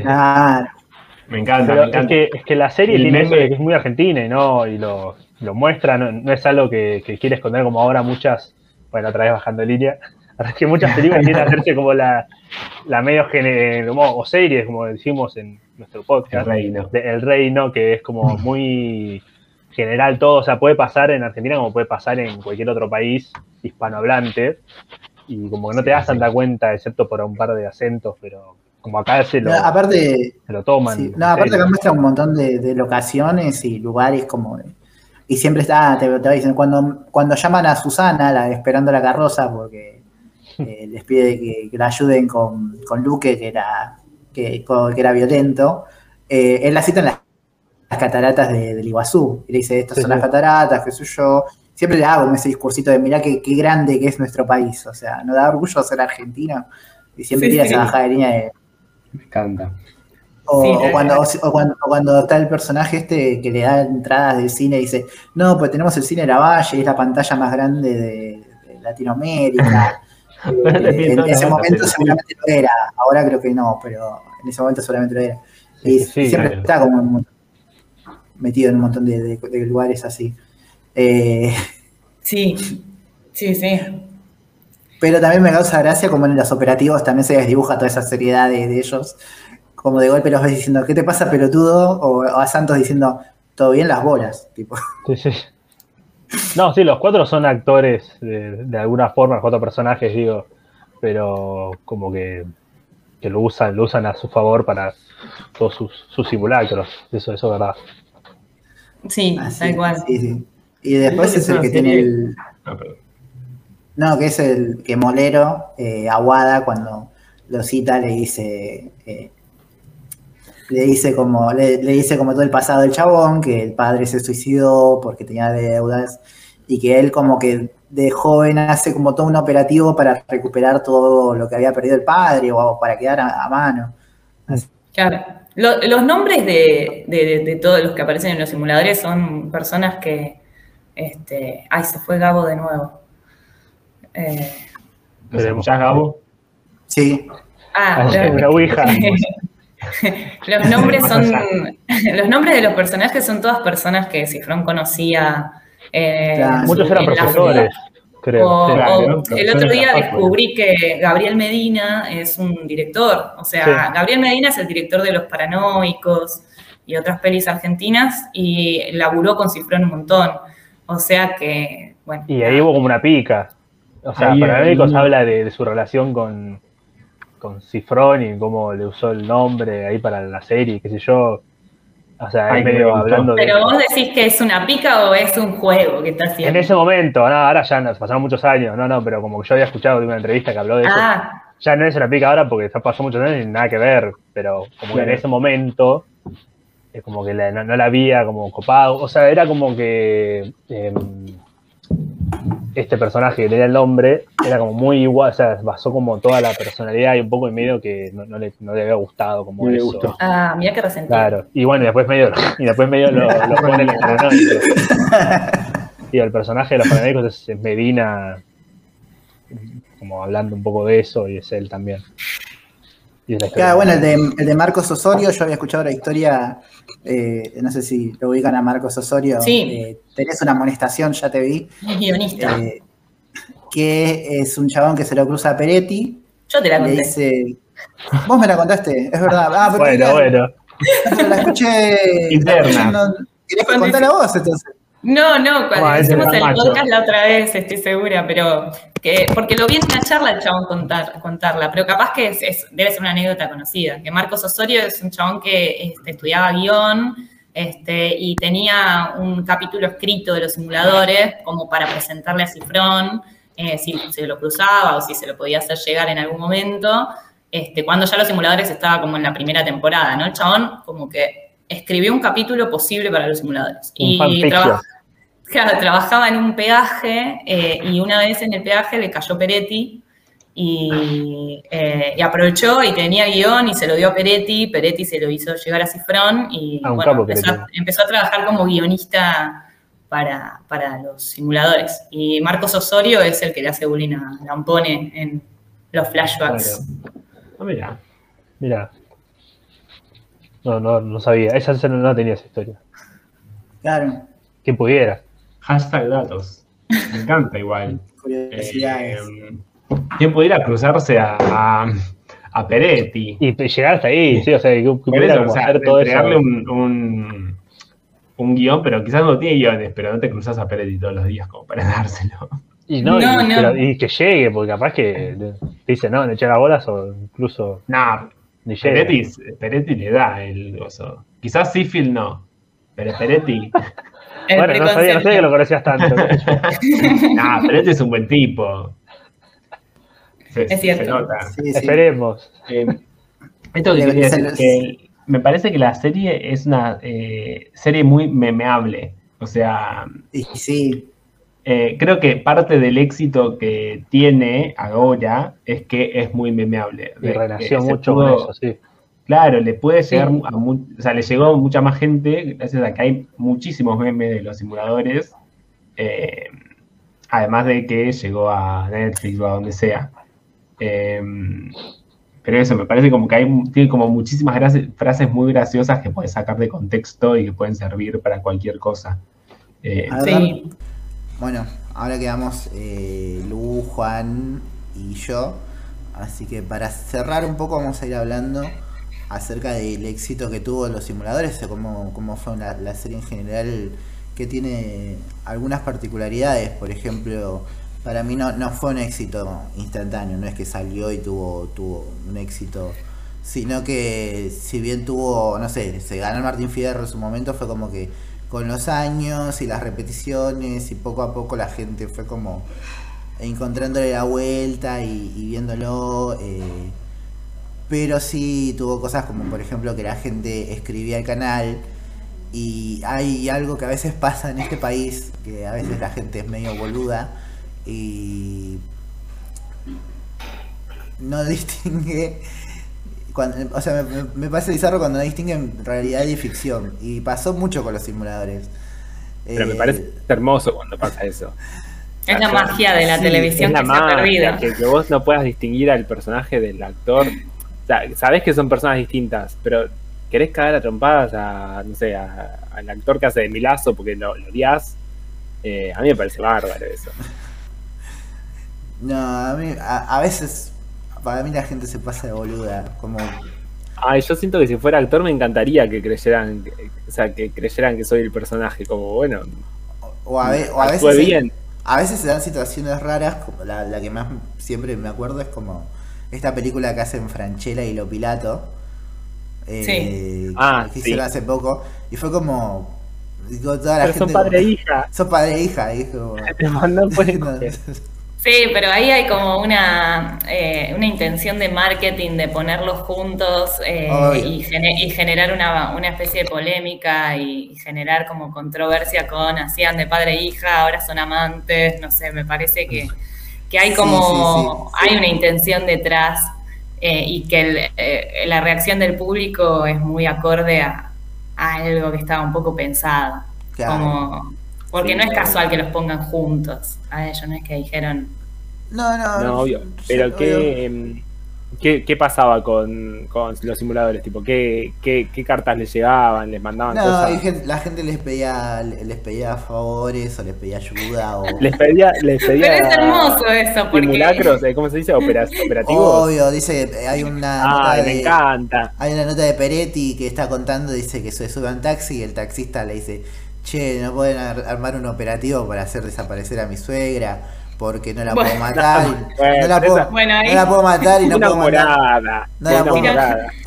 no puedo mandar a, a mandarla a matar con un sicario ni puedo hacerla desaparecer y, y cosas así, viste, y, y- y cartas. a Peretti tipo, flaco, te pedí que me lleves hasta, hasta Claro. las 11, nada más, déjame. No, Ahí ya es como que no entendió el concepto de, de la serie, de que son como. eh, Bueno, porque tienen esto de que eran como unos justicieros que obraban para el bien, ¿no? No te van a Claro. desaparecer a la suegra porque es un hincha pelota. A lo sumo, eh, lo que van a hacer es que te lleves bien con tu suegra. Eh, Claro. Ese sería el operativo de los simuladores. O, o si la, Bueno. o si la querés sacar de tu casa, la van a buscar resolver la situación para que para que la vieja también termine de, de una forma cómoda, o sea, sí, Claro, no, no es que te la sacas de encima, sino que ella va a querer irse. claro. Ah, Claro. claro, Que puede en ese ser, punto, sí. Claro, que en ese punto se asemeja bastante a, me estoy dando cuenta ahora, al hombre de tu vida. O sea, hay algo ahí de que el hombre de tu vida era un, los simuladores con uno solo. Cla- Eh, Sí, claro. Me, di- me doy cuenta ahora, ¿eh? Que, o sea, él debe haber vendido, la, eh, Campanella debe haber vendido la idea como es los simuladores, pero con Franchella. En vez de Claro. cuatro personas, solo Franchella. Pero listo, sí, no, te lo compro. no puede fallar, dijeron. No puede fallar, No puede fallar. Era más del orden de la estafa, el, el hombre de tu vida, ¿no? Porque medio que. Era una estafa, pero eh, solucionaban la vida de las, de las mujeres. Claro, al mismo tiempo era como que hacían las dos cosas. Eh, Claro. Sí, es cierto. Sí, es cierto. verdad que hoy estaría cancelado, pero bueno, volvamos a los simuladores. Sí, yo creo que el, que el éxito de, de los simuladores es, eh, radica un poco en esto que estamos diciendo, ¿no? Que en esto de que eran como, como una, unos, una liga de la justicia muy argentina, de que solucionaban problemas que, dado el contexto social, también es como que, como que vino muy bien ese- esa respuesta eh, de problemas que, que era lo que, lo que decíamos antes, ¿no? De como los, estos eh, justicieros ante las desigualdades sociales, ante un montón de problemáticas socioeconómicas. De- Eh, más, de lo, más de los cotidianos, porque no eran. Claro. O sea, hay- Claro. más allá de que hay capítulos que, que deliran y no sé, como el de la NASA o el del FBI Claro. o, o el del Los vampiros. El del Pero hay presidente. capítulos- Claro, pero el, de lo- el de los vampiros, si bien lo deliran, es para ayudar a unos viejos de un asilo. Claro, Ah, había claro, una cuestión como económica de alguien que había estafado a otro o cuestiones medio así, eh, algún problema económico o, o laboral y, aparecían los simuladores ahí para ayudarlos y hacer un poco de justicia.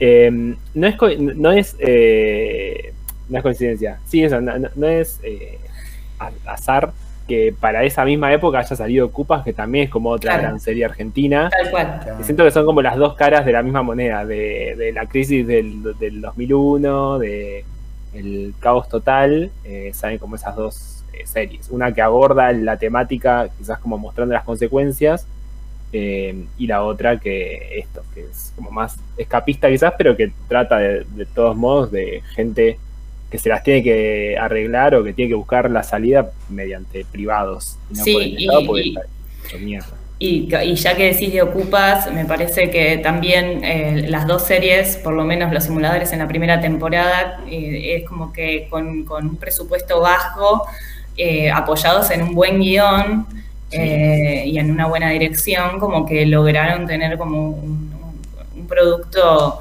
que era este, muy bueno y que perduró, por eso perduró tanto a lo largo de los años. Sí, eso eh, quería decir que re loco que, eh, como decía Gabo, la primera temporada no le fue tan bien a los simuladores en el sentido de que no era un éxito arrollador, pero hacían 17 puntos de rating. Y hoy la tele, cuando llega a hacer 17 puntos de rating, es como, listo, esto es un éxito terrible. O sea, cómo, cómo eh, cambió la, la tele totalmente. Pues Sí. después así para la segunda temporada de los simuladores hacía como 30 puntos cada capítulo. Claro. Eh, y ahí sí ya era como listo, esto es un éxito, lo ve todo el mundo. Es más, creo que iban a hacer una tercera temporada y Cifrón dijo que no, pero, pero el canal les pidió que hagan otra. Eh, y, Es que- y es sí, que- hay un éxito que está. Perdón, Es que sí. la primera temporada también tuvo como. Tenía como muchos contratiempos. También hay mucha cosa de, de la manía de Cifrón. Eh, porque los, o sea, los simuladores te cuentan que es, es una idea que se le ocurrió a Cifrón cuando tenía, era adolescente. Y eso es como una idea que él tenía, que estaba bueno. Tomó de brigada A, tomó como conceptos de acá, de allá. Tomó como. Tenía como, Eran- como algunas bases reconocibles, pero le, le añade como su propia cosa. Que de hecho está como que dicen, bueno, el- originalmente había una mujer, pero también se fue armando con esto de que los otros cuatro lo financiaron, o sea, los cuatro protagonistas lo financian, porque ellos tampoco eran protagonistas de nada, o sea, eran actores secundarios, eh, que lo más grosso que habían hecho era mejor amigo de protagonista en alguna novela. Claro, todo lo que mencionamos de que habían estado en Poliladron, yo que sé, era porque habían hecho una eh, participación especial, no es que. Era, era Eh, muy, muy, muy de eso y eh, entonces también tiene mucho esto de, de la autogestión, mucha de ese romanticismo, un Sí. poco, sobre todo la primera temporada, eh, el primer capítulo que es Sí, una Yo locación. creo que eso ayuda al, al- como a la leyenda de los simuladores eh, y ayuda como al, al folclore, digamos, de, como de, esa, de esa serie, que quizás uno puede llegar a creer, eh, a mí me gusta pensar eso, que hay algo de eso que se traduce en la obra. Por más que vos no sepas todo eso, vos cuando la ves, ves algo que es- está hecho con Sí, mucho amor. Sí, o sea, sí, sí, sí. eh, te das Sí, cuenta total. que le meten mucha onda a lo que están haciendo. Sí, sí, sí, Eh, aunque no tengan el, en la primera temporada, aunque no tengan el presupuesto, te, te, te das cuenta, porque, o sea, la- ahí la magia es de, de Cifrón para mí. O sea, es el chabón eh, dirigiendo a actores eh, de una forma increíble y metiendo referencias, no robando, no robando de acá, robando de allá, sino como haciendo la gran Tarantino de, de tomo prestado de acá, tomo- te meto referencias medio blanqueadas y, y bueno, esto, esto te hace acordar al padrino, esto es una escena de eh, una película de detectives, esto es de nazis, estos son nazis. o- Esto o- es Drácula de Bram Stoker, o sea, Esto siento es que, Drácula. que también le permitía a él eh, mostrarse como cinéfilo que es y que en cada Sí. capítulo hacer referencia a algo distinto. Claro. mal. El de- Y hacía esta, eh, eh, esto que, que- que hacía de, de agarrar estas referencias como de la cultura más norteamericana quizás y, de, y mezclarlo con, como, con una argentinidad muy, muy suya, muy de cifrón, que para mí es como algo que, que tiene buenísimo él, que tanto en los simuladores como en todas las cosas que hizo. En Hermanos y Detectives, en Tiempo Valientes, en El Fondo del Mar, siempre como que los personajes logra como captar como una esencia argentina, muy argentina, en, en Sí. un montón de cuestiones, eh, sin caer como en, la- en lo que siempre vinimos acostumbrados, como de polka, de, de cosas que, que también están buenas, pero es como otra manera, claro, como muy ale- como alejado del costumbrismo, pero sin embargo, de repente vos ves, este, creo que, no sé, en Tiempo de Valientes, la corrupción de la policía, que es como tan de acá, como la corrupción de la policía que está en todos lados, pero mostrada muy como es acá.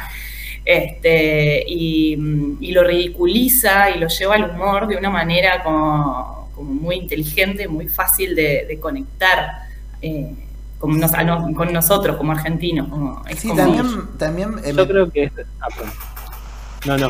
No, que estaba por decir que también me pasa con cuando veo Tiempo de Valiente o los simuladores, cómo hablan los personajes, me parece muy real, muy real, o sea, te quedan muy mucho los diálogos que tiran, que son diálogos que capaz que en otras cosas pasan de largo, o sea, en tiempos de Valientes los intercambios de Peretti cuando cuando entra a- a- cuando le dice al otro al policía se infiltra y le dice no tengo que ir al baño y el policía dice bueno no, te, te acompaño y que el Peretti le dice papel y el y el, el poli le dice Sí. traemos y cosas así eh, son son dialoguitos que, que en cualquier otro cualquier otro te vas a hacer pasar de largo y si Fran es medio Sí. que las que sabe que te dice vos tenés que decirlo así porque así la gente lo va a Sí, recordar eso, eso O sea- también. O sea, eh, la- esta serie sin Cifrón no habría sido lo mismo porque, o sea, muchos de los actores eh, contaron como que, bueno, Cifrón les decía, esto se dice así. Claro. Y, y si vos me venís y me improvisás, no, esto es así como yo te digo. Claro. Eh, hay algo ahí de que él eh, es, es muy bueno escribiendo los guiones eh, y creo que es muy bueno dirigiendo, pero esto, los guiones como que no necesitan que el actor se ponga a improvisar, porque ya están bien como están los guiones. Sí. Eh, es Sí. muy bueno escribiendo diálogos, eh, como que funciona muy bien todo. Bueno, Sí, hay- creo hay que mucho- sacó al, sacó al argentino de la típica, no sé si se acuerdan de- del secreto de sus ojos eh, de Campanella, que no sé, Darín apenas aparece en la primera escena, está diciendo, dice pelotudo, es como de- que dice como la, eh, una, no sé, un Sí, texto re de largo que dice que porque boludo. Claro, como que dice, porque viene dos pelotudos que son más pelotudos que el otro pelotudo, Claro. entonces es como que mete esa palabra como, y es como todo un texto que dice, así hablan los argentinos, ¿viste? Hay como un subtexto enorme que es como, estos somos los Claro. argentinos. Y Cifrón sin, sin usar todo ese lugar común, igual como lo logra. Y cuando lo hace, cuando lo usa, igual eh, también queda memorable, por ejemplo, el capítulo de los impresentables, que para mí es, eh, debe ser de Claro. los tres mejores. O sea, tiene primero que tiene esto de que ninguno de los cuatro es, es el protagonista del capítulo. El protagonista es el gordo. O sea, eso es, eh, es claro. El que se luce todo el tiempo es el gordo y, y cuando tira los comentarios de- desagradables y, y las cosas que, que tiene que tirar, eh, te queda en la memoria. El, el, el chabón diciendo, se hace el boludo, pero así como lo, lo ves, se hace así Sí, con paja por obvio. día. Que es un comentario de Sí, Y "Ay, eso sí. es- es y te queda, y te queda. ¿Y cuántas Claro. puteadas has escuchado en el cine nacional y en un montón de, de cosas y no te quedan esa frase? Es como. El, el chabón lo, lo registra muy bien, tiene, la, tiene, cual. muy- Sí. tiene una visión muy clara de, de- de- esto lo decís así, lo mostramos así y va a quedar en la memoria de la gente, tipo. eh, Sí, Cifrón, eh, que siento que es de los pocos que puede combinar muy bien el lenguaje cinematográfico más yankee de lo más yankee de lo yankee, eh, porque siento que es una serie que tranquilamente podría haber sido originaria de Estados Unidos, eh, pero lo logra argentinizar, eh, como que logra combinar las dos cosas muy bien. Claro. y, sí. y eso se nota. O sea, eh, porque también eso, o sea, es de las primeras series como de calidad, digamos, en, o no de calidad, pero como hollywoodenses hechas en Argentina, digamos. Eh, me parece. Eh, Sí, y, y por eso eh, también radica como el éxito ahí, y como además de todo lo del contexto y bla bla bla. Eh, eso, era una serie muy bien hecha, copiando todo lo bueno de la, de la serie Yankees y todo lo interesante de la argentinidad. Sí, total. Sí, sí, Totalmente. Sí, sí, sí, sí, sí. Para mí es totalmente de acuerdo. Mezcla las dos cosas, el, el, el humor ese medio metódico yankee con la cosa argentina. eh, la tenía muy claro el chabón. Y el chabón hizo los simuladores cuando tenía 27 años, 26. O sea, Ay, Una de- me deprimo. una, Sí, demencia, man. me mato. una locura. Son esa, esa gente que te, hace sentir mal. Es medio ah, tipo Homero cuando, cuando quiere ser inventor y sigue a. ¿A quién era? A a Thomas, Edison. La puta madre. Y Thomas Edison sigue a Da Vinci y así. Eh, Claro. sí, También sí. había, había algo muy lindo que había dicho él, que es como que él escribe, eh, él escribe los guiones, que él veía mucho cine con el padre, y que el padre el- el- cuando de chico siempre lo alquilaba películas y, y lo veían juntos, y que él como que estaba muy atento de cuando veían algo y el padre se reía, entonces es como que los guiones de él eran, bueno, a ver, ¿qué, qué hace reír a, a mi padre? papá. Cada- ¿Qué, qué le causa gracia a mi papá? Y como que siempre escribió con Claro. eso en la mente.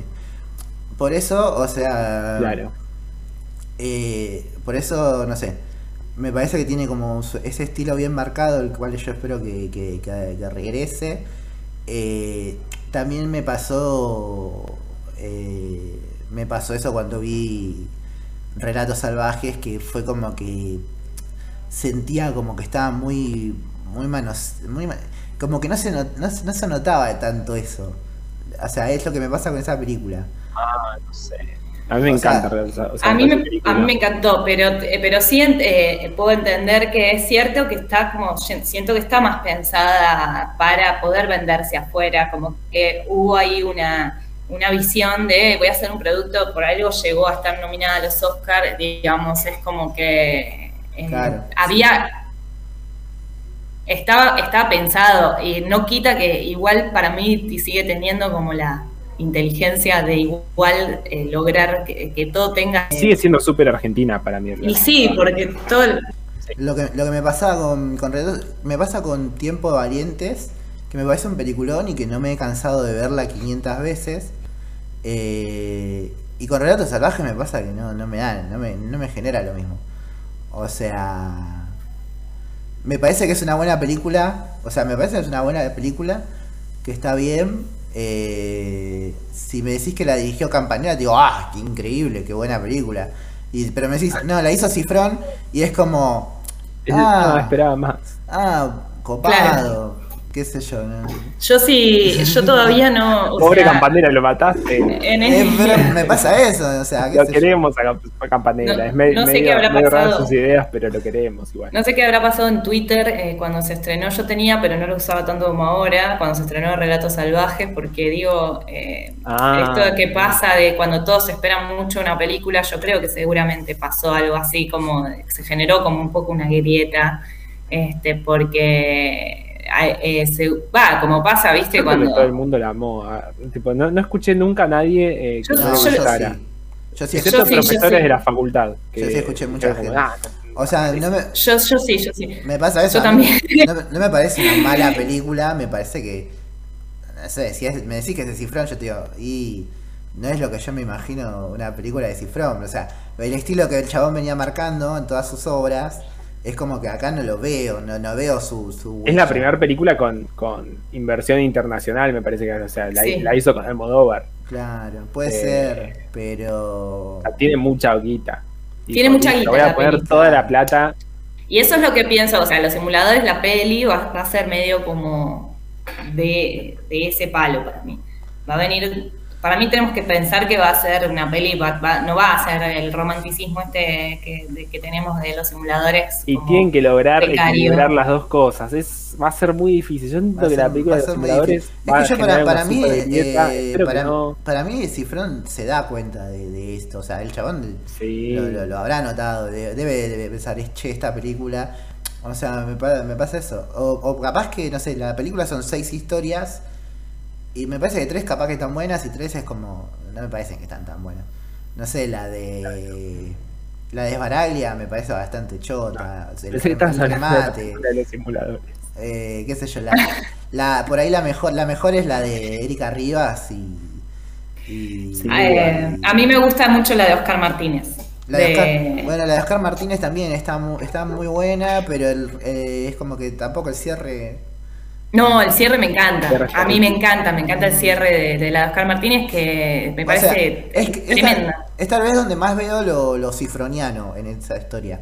De, del mo- el momento donde el chabón dice, bueno, me, me hinché las pelotas, eh, ya está, no voy a estar pagando, si tenés que ir preso, anda preso, y, y todo ese diálogo Sí. me parece, ahí decís, ah, esto sí.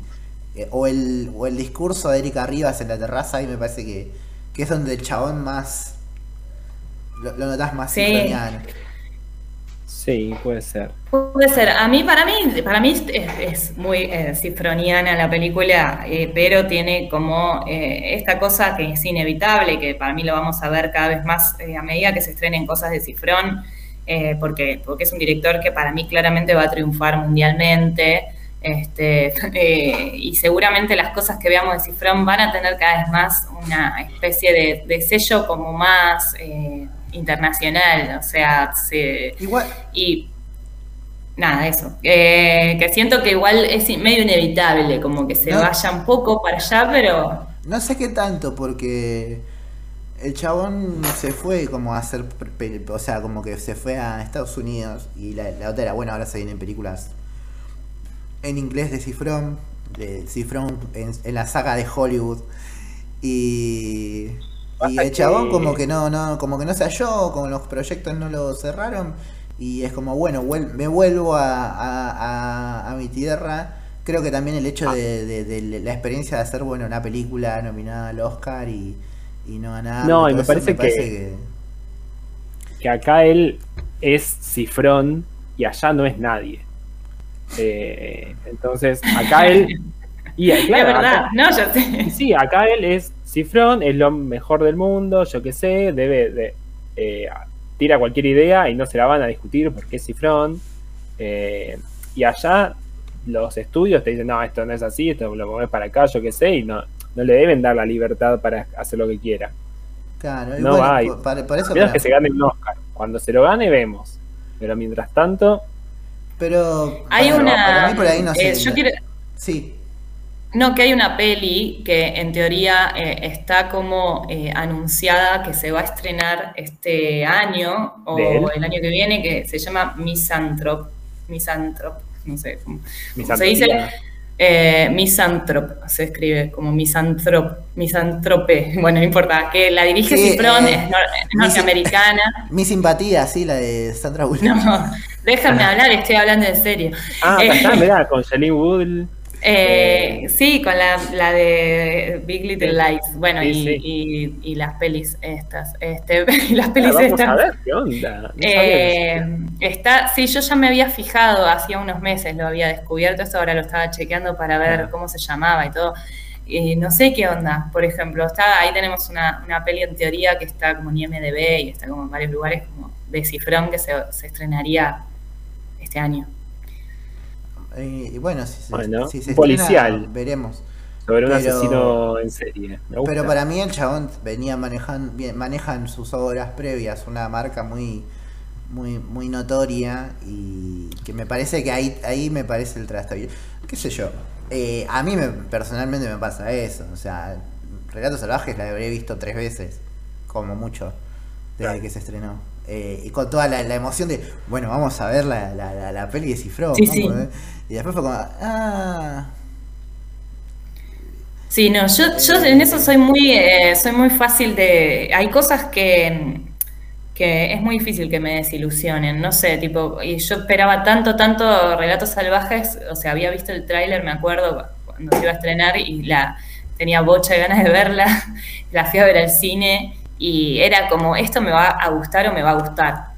Eh, y medio que eh, no tengo, a veces me cuesta, me cuesta un poco quizás la, la mirada crítica cuando me gustan mucho ciertos directores, ¿viste? ¿Qué sé yo? Claro. Y me gustó, a mí me gustó mucho Relatos Salvajes. O sea, cumplió con lo que esperaba. Pensaba, bueno, ya sabiendo que iban a ser historias que eh, eran este, cortos, que los hilaba como un eje temático que era la violencia y Cifrón y todo una- un montón de actores estrella y Yo, yo, yo me acuerdo que esperaba como que se conecten de alguna forma al final. Como que hubiese una historia final no. que, que- que dije, ah, Claro, bueno, no. se viene la. Al final. Eh, a mí me hizo multiverso de la acordar, hay una, hay una película, igual la vi hace mucho, quizás estoy tirando fruta en cuanto a la, a la relación, pero me parece que no.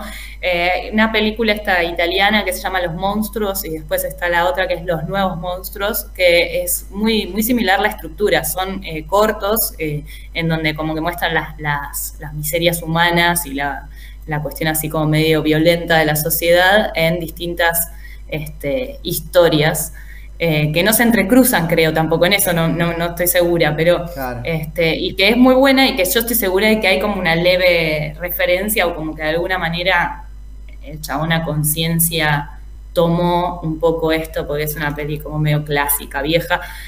Eh, Bueno, y es una estructura medio rara para ganar un Oscar igual. Yo en eso como que decía, qué raro igual, tipo, que, Claro. no, que, que no va a ganar un Oscar una película que son historias. No sé. Son seis, co- parecía- seis cortos pegados. Un poco. Claro. No me, no me puedo acordar, es más, no me puedo acordar si la, la historia de Rita Cortéser y Julieta Silverberg es de Relatos Salvajes. Sí, Sí, sí.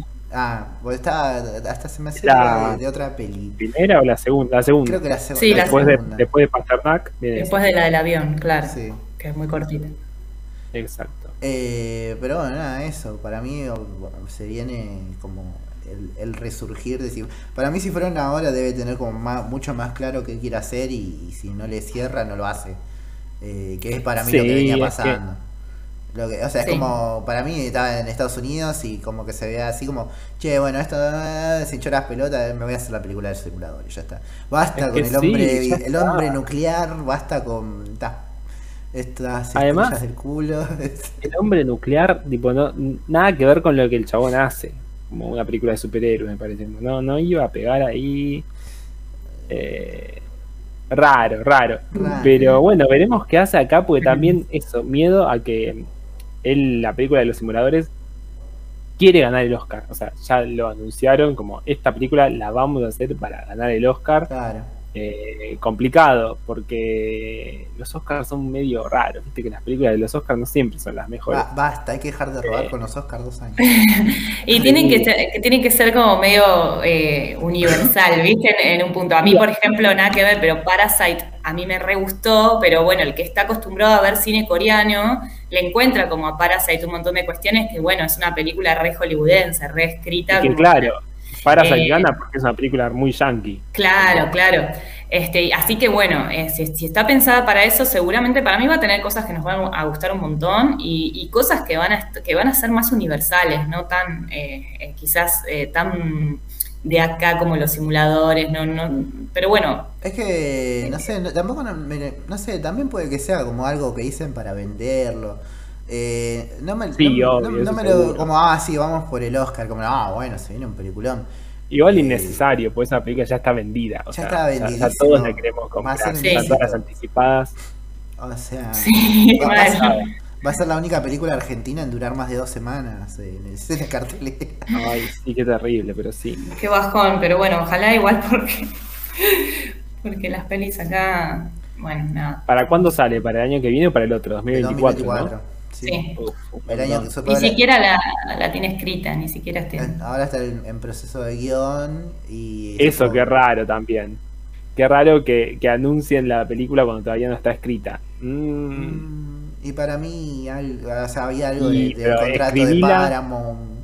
Y pero, Pero- debe tardar, va a tardar eh, un, un año en escribirla, seguro, y, sí, y- y ya anunciarla y desde ahora. la gente de que mirá qué bueno que está esto que hice, fil- filmémoslo.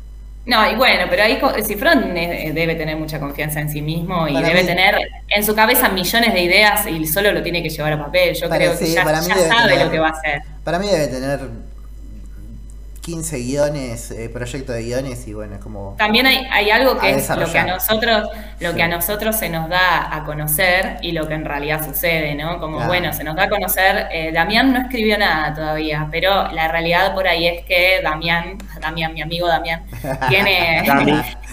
Dami tiene quizás un montón de cosas eh, escritas, borradores o pensadas, ya, ya lo, le di, los, quizás los juntó a ellos y les dijo, miren chicos, ya tengo resuelta la película de los simuladores, la tengo que escribir, pero ya tengo todo en mi cabeza, ¿entendés? Capaz hay miles de cosas que pueden estar pasando y a nosotros nos llega la data de todavía no la escribió.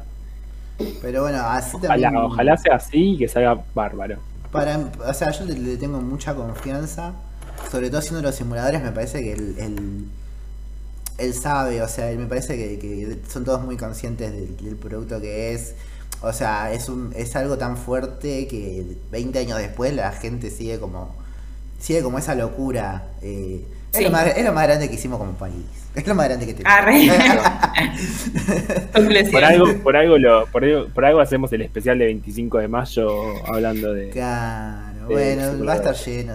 O sea, los simuladores están llenos de, de- de comentarios eh, criticando Sí, o sea, tiene mucha referencia de todo lo que es la cultura yankee y mucha crítica a la vez y mucho momento patriotismo.